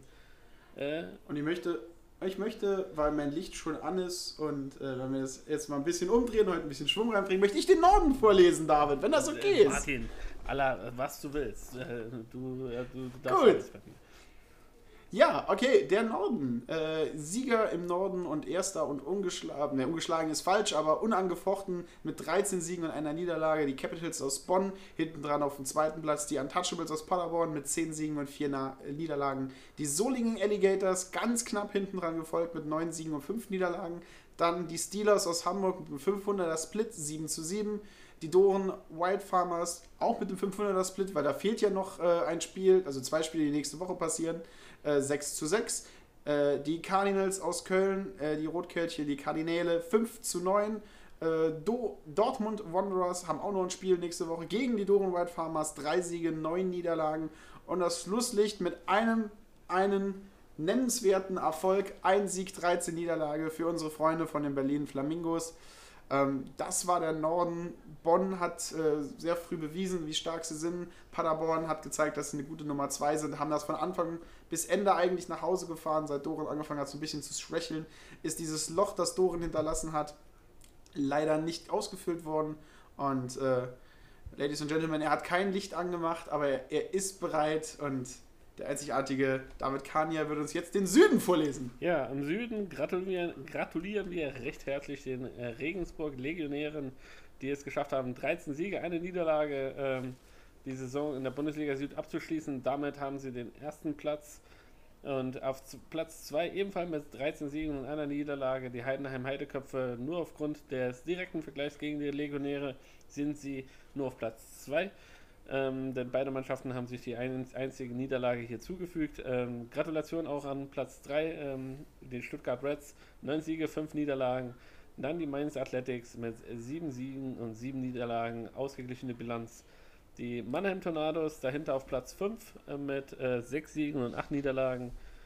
Und auf Platz 6 die München Hard Disciples mit 5 Siegen und 9 Niederlagen. Auf Platz 7 etwas überraschend und äh, herzlichen Glückwunsch auch hierfür die Tübingen Hawks mit 3 Siegen und 11 Niederlagen. Und leider, leider auf Platz 8 die IT Sure Ulm Falcons mit keinem Sieg, 14 Niederlagen auf dem letzten Platz. Und ähm, auch dahingehend äh, hoffen wir, dass es nächstes Jahr besser wird. Das war die Bundesliga, ähm, meine lieben Freunde da draußen. Nächste Woche tatsächlich geht es schon los ähm, mit den Playoffs. Hoffentlich, hoffentlich ähm, finden sie statt. Es soll ja sehr, sehr regnerisch sein am Wochenende. Ähm, deshalb äh, drücken wir ganz doll die Daumen, dass äh, da keinerlei großartigen Verschiebungen mehr stattfinden. Ähm, noch ein Hinweis für die Playoffs. Es gibt jetzt ja eine, äh, anstatt ursprünglich war ja geplant, die Halbfinals in der Best of Three Serie äh, zu starten. M, nach Absprache mit allen beteiligten Mannschaften könnte man sich einigen, äh, aufgrund der derzeitigen Corona-Entwicklung, dass die Spiele in einer Best of Five Serie stattfinden können. Umso besser, weil natürlich dadurch mehr, mehr äh, Baseball für die Fans. Ähm, ja, Regensburg hat Heimrecht. Äh, erstes Spiel findet am Samstag um 14 Uhr statt, übertragen sicherlich von den Legionären TV. Das zweite Spiel dann am Sonntag ebenfalls um 14 Uhr von den Heiden, äh, zwischen Regensburg und Heidenheim. Und Bonn, wie es sich gehört, tatsächlich, da hat mal der DBV oder hat jemand mitgedacht, dass man dann das zweite Spiel abends verlegt, dass sich äh, quasi bei Regen und äh, Schiedwetter, wie man bei uns im Norden so schön sagt, äh, den ganzen Tag Baseball reinziehen kann. Erst Legionäre TV gucken um 14 Uhr, im Anschluss eine Stunde Pause, was zu Abendessen mit, den, mit der Familie und dann um 19 Uhr geht es äh, schnurstracks weiter auf dem Caps TV und da wird dann Bonn Capitals gegen die Untouchable Paderborn im ersten Spiel übertragen. Und wie gesagt, am Sonntag dann äh, beide Spiele zeitgleich. Da könnt ihr euch entscheiden, entweder Bonn gegen Paderborn oder Regensburg gegen Heidenheim. Und ähm, ja, Nachholspiel gibt es auch noch. Um 12 Uhr nächste Woche findet dann Dortmund gegen Doren statt. Und äh, das ist ein Doubleheader. Und danach direkt äh, wieder das Rückspiel um 15.30 Uhr. Das war's von der Bundesliga. Ähm, es war eine super, super spannende Bundesliga. Trotz Corona gab es äh, sehr, sehr viel zu berichten. Ich hoffe, wir hoffen, ihr hattet Spaß mit unserer Berichterstattung. Und wir sind auf jeden Fall gespannt jetzt auf die Playoffs. Ähm, ich werde sie mir ganz genau verfolgen. Ich hoffe, du Martin auch, damit wir nächste Woche genug zu besprechen haben. Und jetzt verlieren wir keine Zeit und gehen über den großen Teich zur MLB. Denn auch da sind so einige Sachen passiert, äh, so einige Entscheidungen gefallen, Martin. Und äh, die wollen wir unseren äh, Fans auf jeden Fall noch näher bringen, bevor wir für heute Schluss machen, oder? Ja, also man muss äh, dazu sagen, wir haben ja nicht mehr viele Zeit. Wir nehmen das heute am Dienstag, den 22. auf. Also einen Tag bevor ihr das normalerweise hört, sitzen wir hier zusammen. Es ist dunkel draußen und wir sind immer noch am Reden. Und am 27., also in fünf Tagen, endet die Regular Season. Und äh, also es steht, es stehen schon zwei, vier, fünf, sechs, sieben Leute fest, die in den Playoffs spielen. Aber das war's. Und jetzt müssen wir mal, jetzt, jetzt alle MLB-Experten, die seit Jahrhunderten MLB gucken und auch damals äh, die Zeitungsberichte ausgeschnitten haben und sich an die Wand geklebt haben. Wann war denn das mal so, dass fünf Tage vor Ende einer Season noch nicht äh, mindestens von 20 alle Mannschaften klar waren, die im Playoff sind? Noch nie möchte ich behaupten, es ist euer Job, mich zu widerlegen, so funktioniert das hier. Nein, So spannende, spannend das Ganze. Es hat auch tatsächlich ähm, äh, einiges, einige Überraschungen gegeben, das müssen wir einfach sagen. Ähm, und ich würde einfach sagen, fangen wir gediegen, wie es halt einfach ist und weil da am meisten schon feststeht, mit der American League an. Bitte, Martin, bitte, Martin. Fangen wir mit der American League East an und da steht schon fest, wer in die Playoffs kommt. Das ist zum einen die Tampa Bay Rays, die eine richtig starke Saison gespielt haben. Das hat keiner erwartet im Vorfeld. Bei anderen Mannschaften haben wir gesagt, es ist ein Geheimfavorit, vielleicht hinten dran. Aber die Tampa Bay Rays haben wirklich bewiesen, dass sie eine Top-Mannschaft sind dieses Jahr, haben sich von Corona nicht ins Boxhorn jagen lassen, haben guten Baseball gespielt, haben mit 655 Percentage wirklich ein Top-Ergebnis äh, erzielt, das nur von zwei Mannschaften über. Nee, das wirklich nur von einer einzigen Mannschaft überboten wird. Also die zweitbeste Mannschaft, zweitbeste Ergebnis dieses Jahr in der Regular Season geholt. Bis jetzt kann sich natürlich ein bisschen was noch ändern, aber damit haben sie American League East ersten Platz und äh, sind sicher in den Playoffs. Und die zweite Mannschaft von American League East, die drin ist, ist die New York Yankees. Wir haben kurzzeitig, also alle Yankees-Fans natürlich auch einen herzlichen Glückwunsch von uns raus. Und ihr müsst immer wissen, dieser Fanhass wird ja nur funktionieren, weil wir uns ja eigentlich mögen, wie auch wieder jemand in, in Boston gerufen hat. Äh, aber dazu kommen wir gleich zu der Geschichte. Äh, die Yankees äh, mit einer richtig starken Mannschaft, wie die alle Jahre vorne dran, auch schon immer mit, mit Krankheit geplagt, mit Verletzungen geplagt, sonst hätten sie vielleicht noch ein besseres Ergebnis hingemacht. Aber man muss einfach sagen, die Yankees dieses Jahr auf den breiten Schultern von Luke Voigt, äh, ein Mann, eine Maschine, ein Monster, ähm, der in dieser kurzen Saison tatsächlich äh, der einzige ist, der es geschafft hat, über die 20 Home Runs bis jetzt zu kommen. Also ist das, die, die Chance habe ich schon irgendwann abgegeben, als irgendwann mal so in der Mitte Leute wie Tatis und Leute wie Trout aufgehört haben, viele Home Runs zu hauen. Aber aus dem Nichts kam Luke Voigt angeflogen und hat einfach mal drei, vier Home Runs einem Abend rausgehauen, als ob das nichts wäre. Big Luke hat die Yankees auf seinen Schultern getragen, offensiv. Und ich will gar nicht wissen, wie viel von den 287 Punkten Run scored auf seine Schultern gehen. Also herzlichen Glückwunsch an Luke Voigt und die New York Yankees für Erreichen äh, der Playoffs. Genau. Ja, Martin, du kannst das ruhig ein bisschen, bisschen, ein bisschen euphorischer sagen. Es muss Ehre wem Ehre gebührt. Ähm, sie haben tatsächlich aus dieser Saison das gemacht, ähm, ja, was äh, auf, auch aufgrund der vielen zahlreichen Verletzungen, so ehrlich müssen wir einfach sein, äh, überhaupt drin war. Ähm, Luke Voigt hast du schon erwähnt, natürlich ein entscheidender Faktor, brauchen wir auch nicht drüber drum zu reden, der diese Saison die Mannschaft ein bisschen mitgetragen hat, mit nach vorne gebracht hat, der auch diesen Run, diesen spektakulären auf äh, der erste der 20 Home Runs in dieser Saison schafft, ähm, gewonnen hat. Ähm, nichtsdestotrotz, äh, Tampa Bay, ähm, Wahnsinnsleistung. Einfach nur atemberaubende Leistung in dieser Saison. Ähm, das gebracht, komplett sich fokussiert auf diese Saison, komplett auf das Hier und Jetzt. Alles, glaube ich, ausgeschaltet drumherum und tatsächlich mit diesem Score 36 Siege, 19 Niederlagen, viereinhalb Spiele vor den New York Yankees zu stehen, das ist schon sehr, sehr beeindruckend.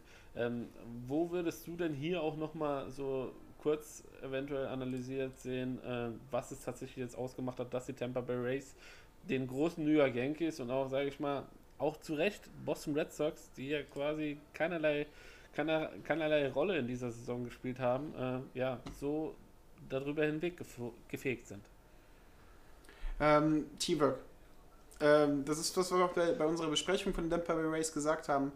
Richtig gutes Teamwork, ein geschlossenes Team, das äh, die Punkte nicht auf dem Rücken von einem Luke Voigt holt, sondern ähm, vor allen Dingen, wenn du jetzt auch nach Home Runs sortierst und durchgehst, wo, wo kommt der erste Tampa Bay? Das ist dann Brandon Lowry mit 13. Äh, ziemlich weit unten. Der 17. Platz ist er, was, was die Anzahl an Home Runs angeht. Und ähm, das ist nicht, was du erwartest von einer Mannschaft, die äh, das zweitbeste Ergebnis zurzeit hat.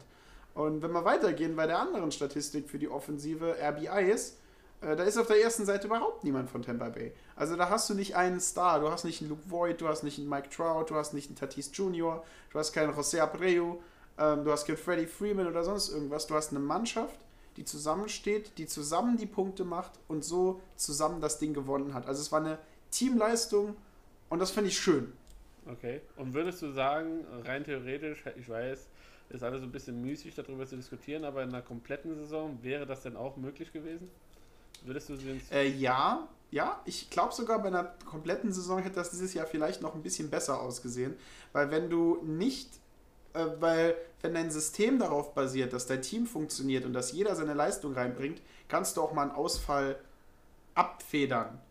Äh, wenn du siehst bei den Yankees, ähm, Aaron Judge, Stanton, die haben alle richtig Gas gegeben am Anfang, sind dann verletzt worden und sind weggebrochen. Und Leistungsträger brechen in dem Moment weg. Und auf einmal hat es bei den Yankees gehakt. Und auf einmal sind sie nicht mehr nachgekommen. Aber dann sind wieder Leistungsträger zurückgekommen oder andere Leute haben sich als große Leistungsträger erwiesen und haben die Mannschaft getragen. Tampa Bay hat die Möglichkeit, das ein bisschen abzufedern. Ähm, natürlich, wenn dein bester Hitter ausfällt, ist das ein Loch, das du natürlich hast. Aber wenn dein ganzes Team halt einfach konstant gut spielt, und das haben wir bei den 2018er Red Sox ja auch gesehen, ähm, das ist ja auch zusammengekommen, dass da viele Spieler halt einfach die Saison ihres Lebens hatten. Ne, Sender Bogarts hatte die Saison ihres Lebens, Jackie Bradley Jr. zwischenzeitlich hat gespielt wie ein junger Gott. Mookie Betts hatte bis dahin die Saison seines Lebens, die Saison seines Lebens hat er jetzt bei Los Angeles, aber ähm, das kommt halt alles ein bisschen zusammen. Und so ist es halt auch ein bisschen bei Tampa, äh, Tampa Bay zurzeit. Und richtig gute Mannschaft, richtig gut, sieht richtig gut aus. Und wenn sie zusammenhalten können und wenn sie sich ähm, zusammenreißen können, dann glaube ich auch, dass es die Möglichkeit gibt, weit, weit in den Playoffs zu kommen. Gut, und äh, auf dritten Platz haben wir in der American League East die Toronto Blue Jays, ähm, gefolgt von den Baltimore Orioles und dann den Boston Red Sox. Und Boston Red Sox, ähm, äh, nicht, dass wir nochmal diese Kiste aufmachen wollen, aber am Wochenende ist tatsächlich was Lustiges passiert, äh, beziehungsweise auch was Erwähnenswertes. Die äh, Red Sox haben es geschafft, äh, gegen die äh, favorisierten Yankees den äh, ihre, ihre Winning Streak zu unterbrechen. Ich glaube, zehn Spieler waren die vorher ungeschlagen, die Yankees, und haben dann gegen die Red Sox tatsächlich das erste Spiel wieder verloren. Und nebenbei ist auch noch was Spektakuläres passiert, Martin. Ja, also erstmal spekuläre, die Red Sox haben ein Spiel gegen die Yankees gewonnen und das war hoch. Nee, äh, das muss man dieses Jahr noch mal erwähnen. Ähm, nee, ich weiß, was du erzählen willst und zwar äh, ist Fenway Park der, das älteste Stadion und scheinbar auch das Stadion mit den ältesten Security-Leuten. mit einem Fan ist eingebrochen, äh, ist über Scream Monster geklettert, also wie er genau reingekommen ist, weiß ich nicht. Aber äh, man hat äh, schön mitbekommen, was er gerufen hat, denn es sind keine anderen da, also hörst du den einschreienden Fan richtig gut. Er hat äh, irgendwas über den Boston Marathon gerufen, hat eine Mütze aufs Spielfeld rausgeworfen und äh, hat dann eine Aussage getroffen, die sofort vom Boston Red Sox Fanforum dementiert wurde und gesagt wurde, dieser Mann spricht nicht für uns, denn er hat gerufen, We love you New York, Boston loves New York. Dann ist er von den äh, Security-Kräften weggetragen worden und nach so einer Aussage wahrscheinlich ist er irgendwo in Massachusetts in einem Irrenhaus wach geworden. Äh, wissen nicht, also der Mann, ein, ein verrückter Red Sox-Fan, also verrückter Red Sox- und Yankee-Fan, äh, ist eingebrochen während dem Spiel, hat für eine Unterbrechung des Spiels gesorgt und hat lustige Sachen gerufen. Aber ja, so, so ab und zu sowas Lustiges braucht man auch mal. Er hat jetzt eine Mütze noch aufs Feld geworfen, die ein Ballboy aufnehmen musste. Aber das war auch schon neben dem Sieg von Boston so ein bisschen das Highlight für dieses, für dieses Wochenende für mich.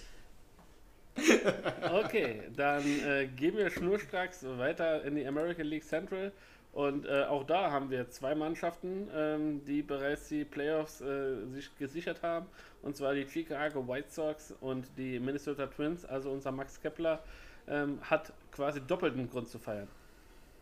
Ja, zum einen äh, haben sie es geschafft, einen Playoff-Spot äh, zu halten. Und ich äh, look auch doch schon einmal mal nach vorne. Gegen wen müssen sie spielen? Ach, okay. Müssen gegen die Yankees spielen in der ersten, im ersten Spiel. Also können sie tatsächlich sich für letztes Jahr revanchieren und sich so ein bisschen rächen. Ähm, und zum anderen hat er seinen 100. MLB-Home Run gehauen, wenn ich mich richtig erinnere, oder? Genau, 100. MLB-Home Run. Ähm, für, äh, für, für Max Kepler ein bedeutendes, ein bedeutendes äh, ja, Stück Geschichte, kann man einfach so sagen. Ähm, passiert halt einfach nicht häufig. Ähm, und ja, herzlichen Glückwunsch von unserer Seite. Ja, absolut. Auf der anderen Seite noch herzlichen Glückwunsch natürlich an die Chicago White Sox. Ähm, die, meine Geheimfavoritmannschaften der American League Central, die haben zu Beginn, als die ersten Trades im Ende des Jahres durchgekommen sind, habe ich gesagt, oh, die White Sox haben sich da richtig gut verstärkt. Und äh, vor allen Dingen muss man Tim Anderson, den richtig jungen Shortstop, erwähnen, der auf Platz 2 des Betting Average steht.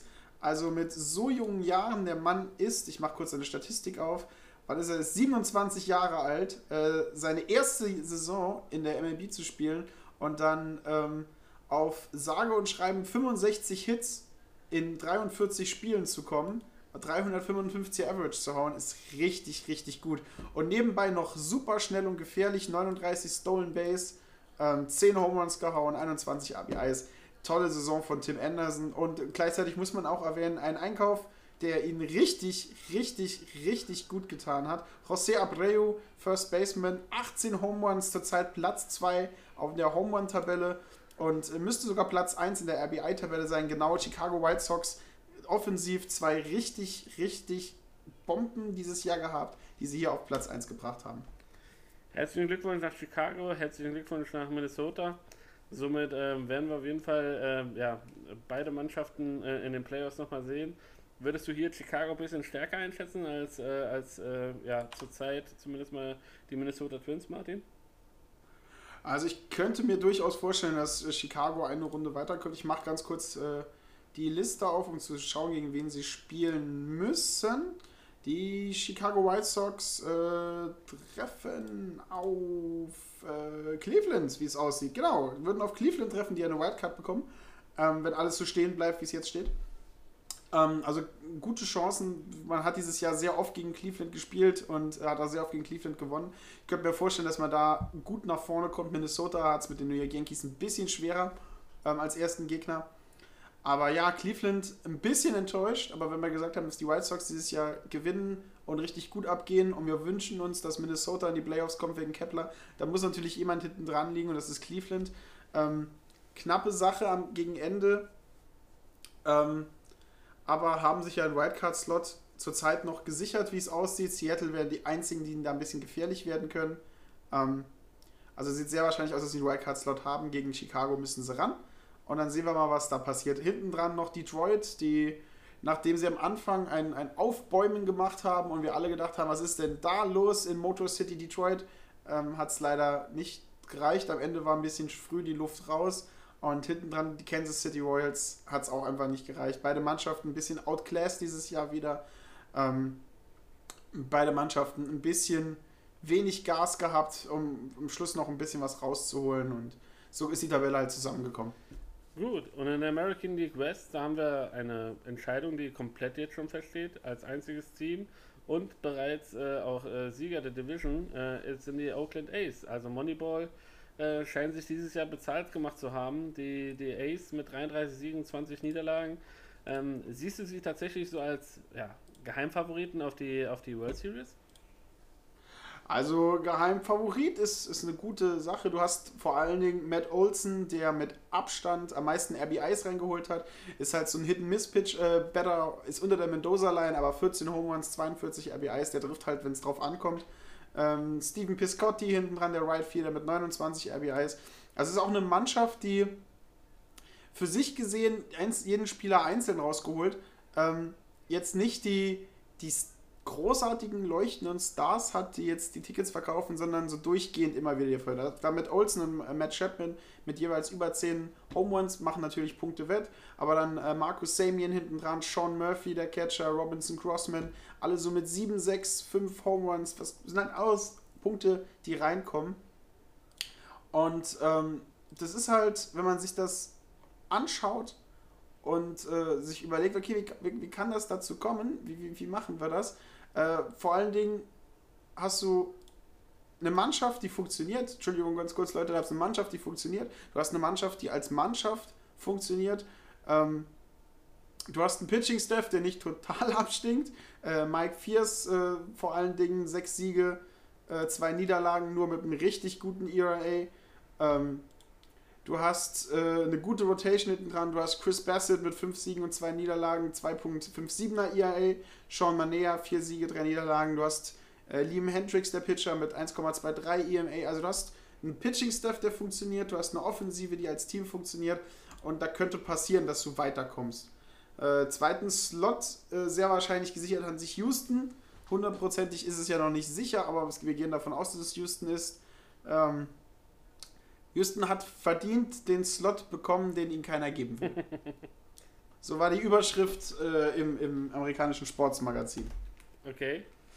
Siehst du das so? Also, äh, es ist halt tatsächlich immer noch ein bisschen Geschmäckle dabei. Die ganze Situation ist, glaube ich, immer noch nicht komplett durchgestanden mit dieser Affäre, dass gecheatet wurde und Kens, äh, äh, also mit, mit, ähm, nach, mit Müll, mit Mülleimern quasi Pitches verraten wurden und äh, den Leuten ja, ja quasi ein Vorteil verschafft wurde. Mhm. Also, ich bin auch immer dafür, dass man den Leuten auch eine zweite Chance geben sollte.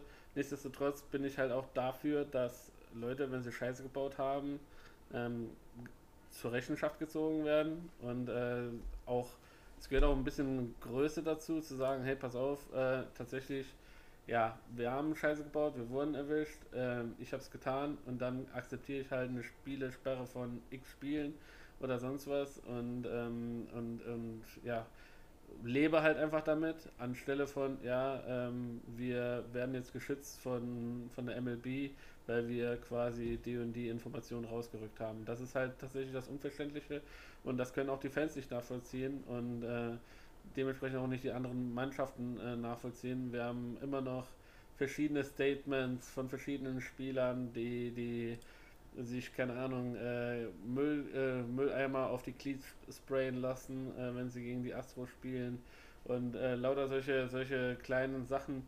Du siehst halt einfach, dass es tatsächlich sehr, sehr viel dahinter steckt und ähm, du siehst auch, aber genauso auch, äh, dass die Astros damit sehr zu strugglen haben. Wenn du dir anguckst, 250 Runs erzielt, 248 kassiert, das ist gerade mal ein Plus 2 ähm, äh, Durchschnitt. Ähm, also das ist halt ja nichts Überragendes. In dieser Liga kann man zurzeit tatsächlich froh sein, dass man Seattle drin hat, ähm, die ja äh, überraschend quasi an Platz 3 sind. LA Angels, die sich quasi selber dieses Jahr im Wege stehen, ähm, die mit, äh, mit, mit, mit Madden als neuem Coach eventuell nochmal ein bisschen lernen müssen, äh, wie sie spielen, äh, wie was gemacht wird. Und ähm, ja, und Texas ja auch nur noch in Schatten seiner selbst. Ähm, deshalb, deshalb stehen sie halt oben und äh, ja, können eventuell diesen, diesen zweiten Platz da, äh, sich sichern in ihrer Division und die Playoffs sicher machen.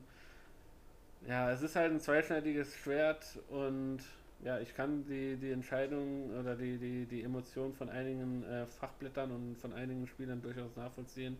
Obwohl es mir auch tatsächlich leid tut, dass ein Spieler wie Justin Verlander, den ich sehr verehre als Pitcher, jetzt, ähm, wie jetzt diese Woche rausgekommen ist, sich doch dieser Tommy John äh, äh, quasi ähm, äh, Operation unterziehen muss, diese Ellenbogen-Operation, die ihn auf jeden Fall für nächstes Jahr höchstwahrscheinlich rausnimmt und er erst 2022 wieder Baseball äh, aktiv betreiben wird, äh, professionell. Mhm, ja. Man sieht es halt ganz einfach mit einem anderen Auge. Die, waren, die Mannschaft war mir vorher immer relativ sympathisch, ich glaube dir auch, bis dann der Skandal rausgekommen ist, äh, woran es denn liegt, dass sie quasi alles im Grund und Boden schlagen. Ähm, ich meine, die haben gegen die Yankees gespielt. Aroldis Chapman, einen der besten Closer ever, ähm, quasi auch kaputt gehauen, äh, Jose, Jose Altuve. Und wenn du dann weißt, okay, ähm, der wusste halt, was da kommt ne, und konnte sich halt dementsprechend darauf vorbereiten, tut das halt alles so ein bisschen halt immer noch nachhallen. Und ich glaube, das wird noch vielleicht noch eine oder zwei Saisons weiterhin brauchen, um wieder ein bisschen Normalität einzukehren und dass man ähm, ja quasi das Ganze ein bisschen ja, verdaut, vergisst äh, und äh, ja, sich auf das äh, normale Baseball-Leben konzentriert. Ja, absolut. Ich hoffe, dass diese Saison, also ich sehe es so ein bisschen ähnlich. Sie haben natürlich aus spielerischer Sicht haben sie den Platz verdient, wo sie jetzt sind. Aber ich hoffe halt einfach, weil es ist ja die Mannschaft, die zurzeit niemand wirklich leiden kann, gegen die Mannschaft, gegen die Ace, die eigentlich jeder leiden kann, wegen Moneyball und wegen weiteren Gründen. Ähm, sie spielen gegeneinander. Die erste Woche ist ja dieses Wildcard, also die erste Woche, die ersten drei Tage ist dieses Wildcard-Turnier Best of Three gegen die Ace und ich hoffe halt einfach, dass die Ace das gewinnen. Also ich bin, überall bin ich ein bisschen unparteiisch, bis auf ein paar andere Spiele. Also klar äh, hätte ich gern, dass das äh, die Twins weiterkommen und ich hätte halt unglaublich gern, dass die Ace weiterkommen. Das sind eigentlich die beiden Sachen, wo, ich, wo mein Herzblut ein bisschen steckt, und die Spiele werde ich mir wahrscheinlich auch angucken, weil das sind die Spiele, für die es mir so ein bisschen warum geht, ähm, die Seele des Baseballs zu retten. Ja, gehen wir einfach mal weiter. Jetzt haben wir auch mal, seht ihr, wir haben auch, können noch mal über andere, außer über die Red Sox ganz lang reden. Äh, National League East. Und äh, hier ist es tatsächlich noch nicht sicher, wer weiterkommt. Und ich habe jetzt länger, länger die Tabelle angeguckt und ich habe mir länger an, das Ganze angeguckt und alle anderen Tabellen. Und äh, ich glaube 33, nee, 33 Siege ist es auch nicht. Ich weiß nicht, was der Threshold ist. Ich weiß es nicht, wann, wann die MLB sagt, diese Mannschaft ist hundertprozentig weiter. Denn Atlanta hat 32 Siege zu 22 Niederlagen. Das ist eine bessere Statistik als die Yankees und sind nicht weiter. Haben auch einen besseren Percentage und alles Mögliche besser als die Yankees, aber sind noch nicht sicher. Also ich verstehe noch nicht, warum die noch nicht markiert worden sind. Vielleicht fehlen da noch zwei, drei Spiele irgendwo, aber das macht rechnerisch auch keinen Sinn, sagen wir für, für wieder eher eine andere Mannschaft. Ähm, wenn mir das jemand noch erklären kann, werde das gerne in den Kommentaren tun.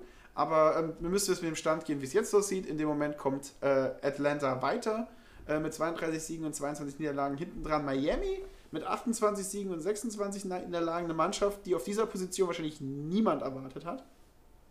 Ähm, Philadelphia ist Dritter mit 27 Siegen und 27 Niederlagen. Also die könnten tatsächlich Miami noch ein bisschen ärgern.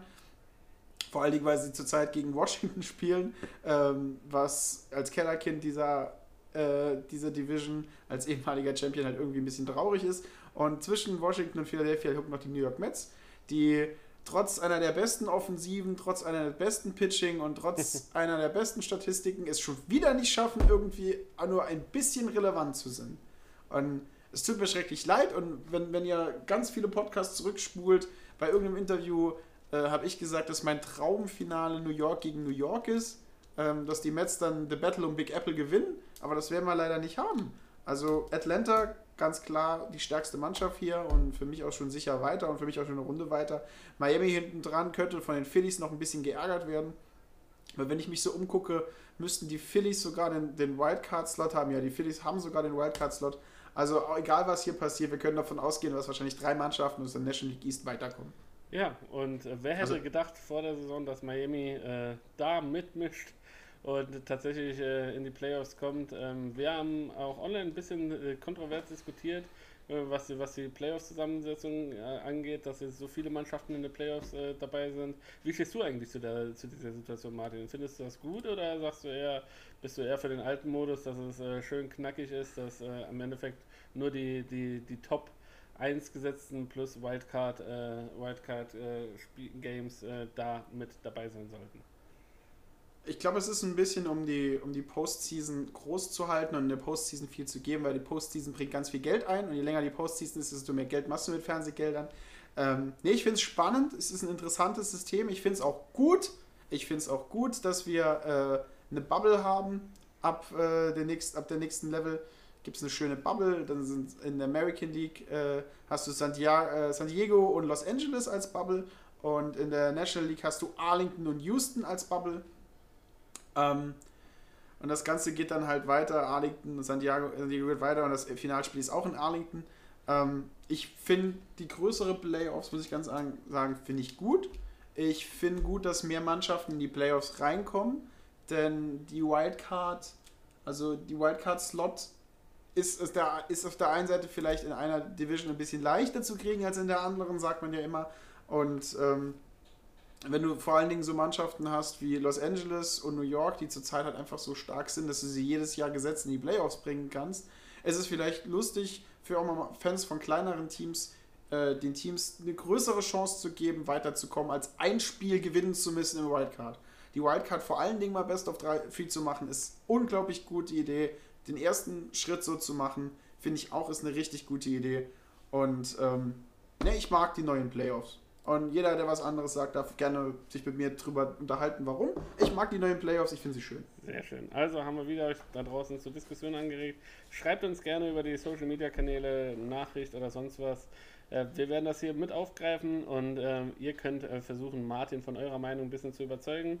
Und äh, während ihr das tut, werden wir gerade noch besprechen, wie es in der National League Central aussieht, die ja immer so ein bisschen als ja, ja, durch, durcheinander, durchgemischt bezeichnet wurde. Und ähm, dieses Jahr aber tatsächlich sehr souverän, sehr sehr linear das Ganze abläuft. Die Chicago Cubs thronen da über alle mit 32 Siegen, 22 Niederlagen gefolgt von den St. Louis Cardinals, die sich vermutlich auch ähm, diesen, äh, diesen Slot äh, hier in der Postseason angeln werden mit 26 Siegen, 25 Niederlagen, viereinhalb Spiele hinten dran.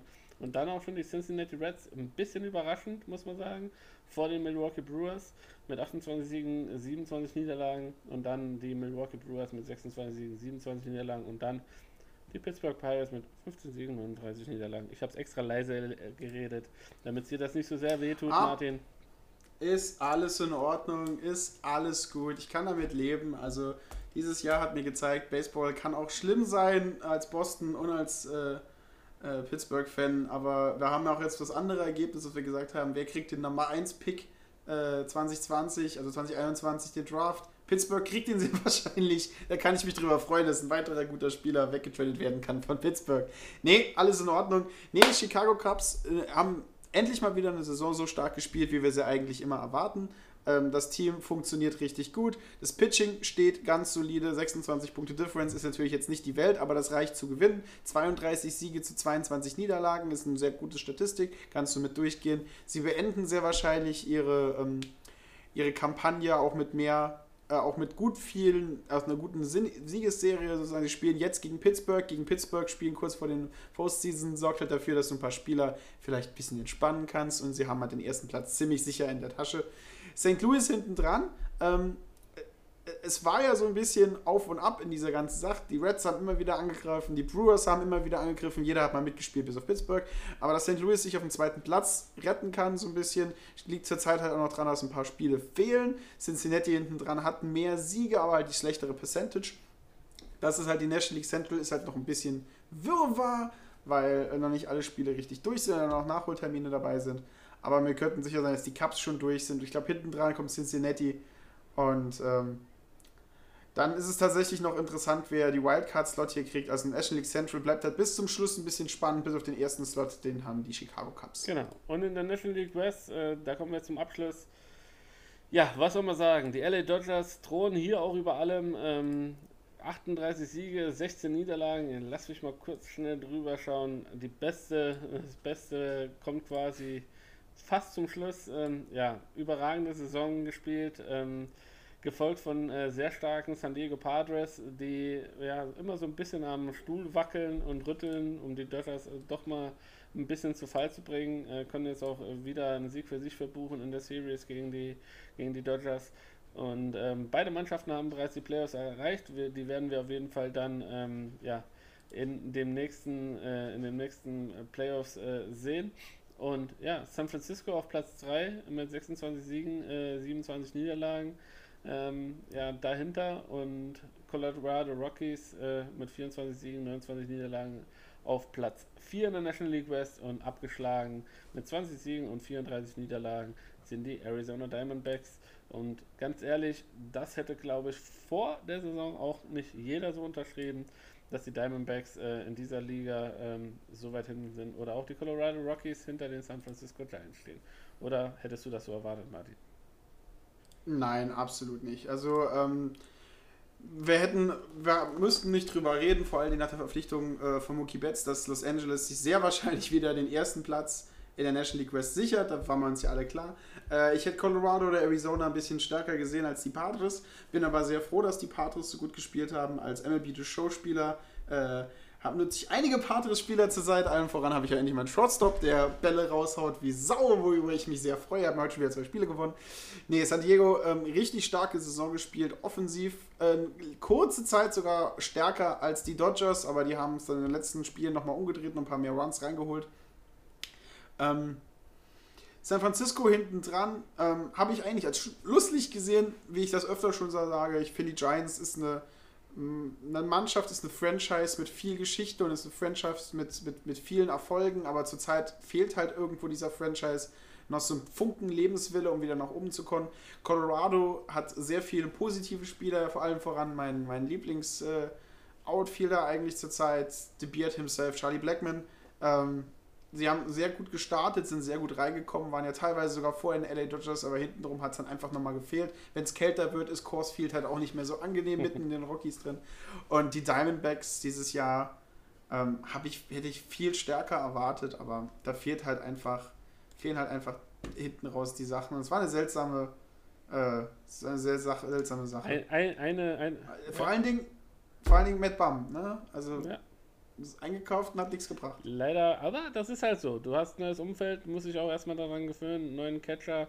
Ähm, wir haben jetzt auch in den ganzen Interviews, die wir geführt haben, auch öfters äh, schon bereits gehört, wie wichtig auch die Beziehung Pitcher-Catcher ist, dass man sich gegenseitig vertraut, ähm, dass man tatsächlich ja, ein gutes, eingespieltes Team ist. Und ja, da braucht es vielleicht mehr als äh, ja, mal äh, direkt äh, eine Saison, dass das äh, direkt gut durchstartet.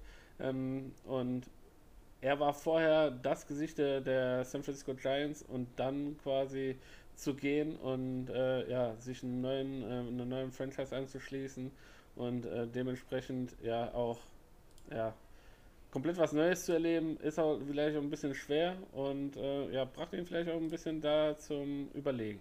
Und eine Sache, ähm, die wollen wir natürlich euch da draußen nicht unterschlagen, denn wir gratulieren recht herzlich dem Herrn Albert Puholz. Denn dieser junge Mann, nicht mehr ganz so jung, äh, hat den, mit seinem 661. Home Run äh, den legendären Willie Mays äh, überholt in der, in der Home Run Liste, der da bis dahin äh, vor ihm auf Platz 5 gestanden hat mit 660 Home Runs.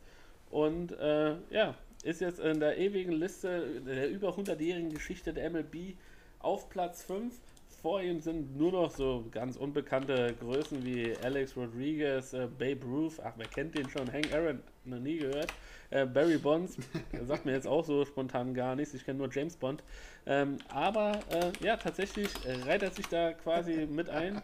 Und äh, wir gratulieren äh, ja, Albert Puchholz, der quasi beim 6-2-Erfolg gegen die äh, Texas Rangers äh, diesen Meilenstein erreicht hat. Also à la Bonheur, Chapeau und äh, herzlichen Glückwunsch. Auch wenn man diese Saison nicht sehr viel Positives über die LA Angels zu berichten weiß, außer dass sie sehr schöne Custom-Hüte äh, produzieren und man sie bei Just Fitteds äh, in Hamburg oder Berlin kaufen kann. Ähm, es, sie spielen auch noch guten äh, Baseball ab und zu und haben ein, zwei ziemlich gute Spieler in ihren Reihen, Martin. Ja, absolut. Und vor allem, wenn man sich die Liste durchgeht, durchguckt, wen er alles schon hinter sich gelassen hat. Ne? Jimmy Fox steht hinter ihm, Manny Ramirez steht hinter ihm, Reggie Jackson, Mr. Oktober, äh, Rafael Palmero, auch Harmon Kilbrew, The Killer ist auf Platz 12 mit 573, Mark McQuinn hinten dran, Jim Tomei und äh, vor allem Ken Griffey Jr. hat er hinter sich gelassen.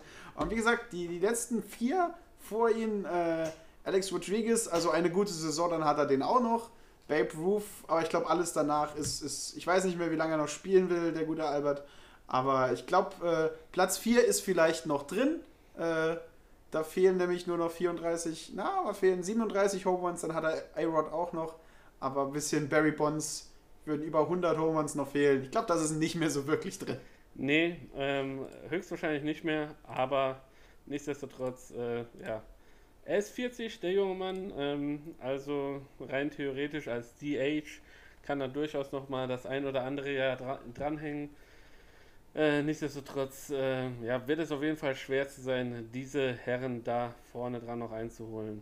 Trotzdem ein sehr, sehr schöner Rekord und ich glaube, ähm, ja, solche Leute, die du bereits erwähnt hast, bereits überholt zu haben in einer Karriere, das ist schon sehr beeindruckend und äh, da sieht man auch, äh, wie ja, wie toll die Geschichte auch von Max Kepler ist mit 100 Home Runs. Natürlich ist das jetzt erstmal noch quasi der Beginn, aber ähm, da kann ja auch noch ein, der ein oder andere Home Run dazukommen und du siehst halt einfach, wie schwer es ist, über die komplette Saison so viele Home Runs zu hauen. Und für Max mit 100 Home Runs, äh, mit ich glaube 26 oder 27, die er jetzt alt ist, da kann auf jeden Fall noch ein, der ein oder andere dazukommen. Wir wünschen es ihm, äh, wir wünschen euch allen da draußen äh, jede Menge Home Runs in allen euren Ligen, die ihr spielt oder euren Kindern, äh, denen ihr beim Baseball zuguckt, dass sie sehr, sehr schöne Hits haben. Denn, meine lieben Freunde da draußen, äh, ich kann es vorwegnehmen, ich glaube, das war's für heute. Wir haben euch hoffentlich ziemlich gut unterhalten. Martin, wolltest du noch was sagen? Ich würde noch, äh, ich glaube, wir sind schon ein bisschen länger dabei und sind bei einer Stunde 48. Du hast absolut recht, aber ich, ich wollte mal ganz kurz noch durchgehen, wer gegen wen, wenn es hier so stehen bleibt, weil wir, wir werden ja keinen Podcast mehr machen, wo es wahrscheinlich Au, wirklich okay. losgeht. Äh, Dann, äh, wer gegen wen denn spielen muss. Denn heute haben wir jetzt Dienstag, den 22.09. Äh, den nächsten Podcast hört ihr erst am Mittwoch, den 30. Und äh, ah nee, wir können uns eigentlich noch Zeit lassen. Wir können uns nicht Zeit lassen. Am 29. beginnt erst die Postseason. ja, du. Also haben wir tatsächlich, tatsächlich können wir Zeit lassen, müssen wir noch nicht drüber reden. Also, wenn ihr hören wollt, wer gegeneinander spielt in unserer Einschätzung, schaltet nächste Woche wieder ein. Martin, das ist aber erst, erstens hast du mein, mein Abbinder total ruiniert jetzt. Ja. Zweitens hast du jetzt einen übelsten Cliffhanger hier vorbereitet. Ja. Da, werden, da werden wieder, ich weiß es jetzt schon, da werden wieder äh, Sprüche kommen online, da kann ich mir wieder was anhören. Du äh, ziehst dich ja immer fein aus der Affäre, was das Ganze angeht. Äh, naja, nichtsdestotrotz, wie gesagt, ich habe euch alle lieb da draußen. Äh, spielt Baseball, genießt noch die, die restlichen Sommertage, wann auch immer ihr irgendwie in der Nähe vom Ballpark seid. Geht hin, unterstützt die Mannschaft. Ähm, schaut euch noch ein bisschen Baseball an. Und äh, jetzt kommt nämlich demnächst die, die kalte Jahreszeit, äh, wo wir ein bisschen, wieder ein bisschen äh, ja, darauf verzichten müssen. Nichtsdestotrotz, bleibt gesund, bleibt munter, äh, bleibt uns gewogen. Äh, viel Spaß äh, in drei Stunden quasi. Ja, lass mich mal gucken. Zwei Stunden quasi kommt der Podcast schon online. Martin hat also noch ein bisschen Hausaufgaben vor sich. Deshalb entlasse ich ihn jetzt äh, ins, noch nicht in den Feierabend, sondern in den Schneideraum. Und ja, schönen Abend euch. Danke fürs Zuhören. Bis nächste Woche. Ciao. Ich entschuldige mich bei allen David Kania-Fans, dass ich sein schönes Outro zerstört habe und halte mich jetzt kurz, denn David hat recht, es ist schon spät. Ich habe noch zwei Stunden, diesen Podcast fertig zu machen. Ähm, also, ihr werdet ihn rechtzeitig hören, dafür stehe ich mit meinem Namen. Äh, Deutschländer Würstchen und ich wünsche euch einen schönen Abend, Leute. Haut rein und genießt die Playoffs, MLB und vor allen Dingen unsere Playoffs in der, Bo in der Bands Baseball Bundesliga. Ciao, Leute. Ciao.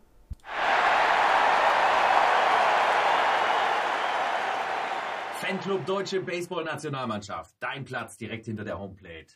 Folgt uns auf Instagram oder Facebook unter dem Hashtag Wir leben Baseball.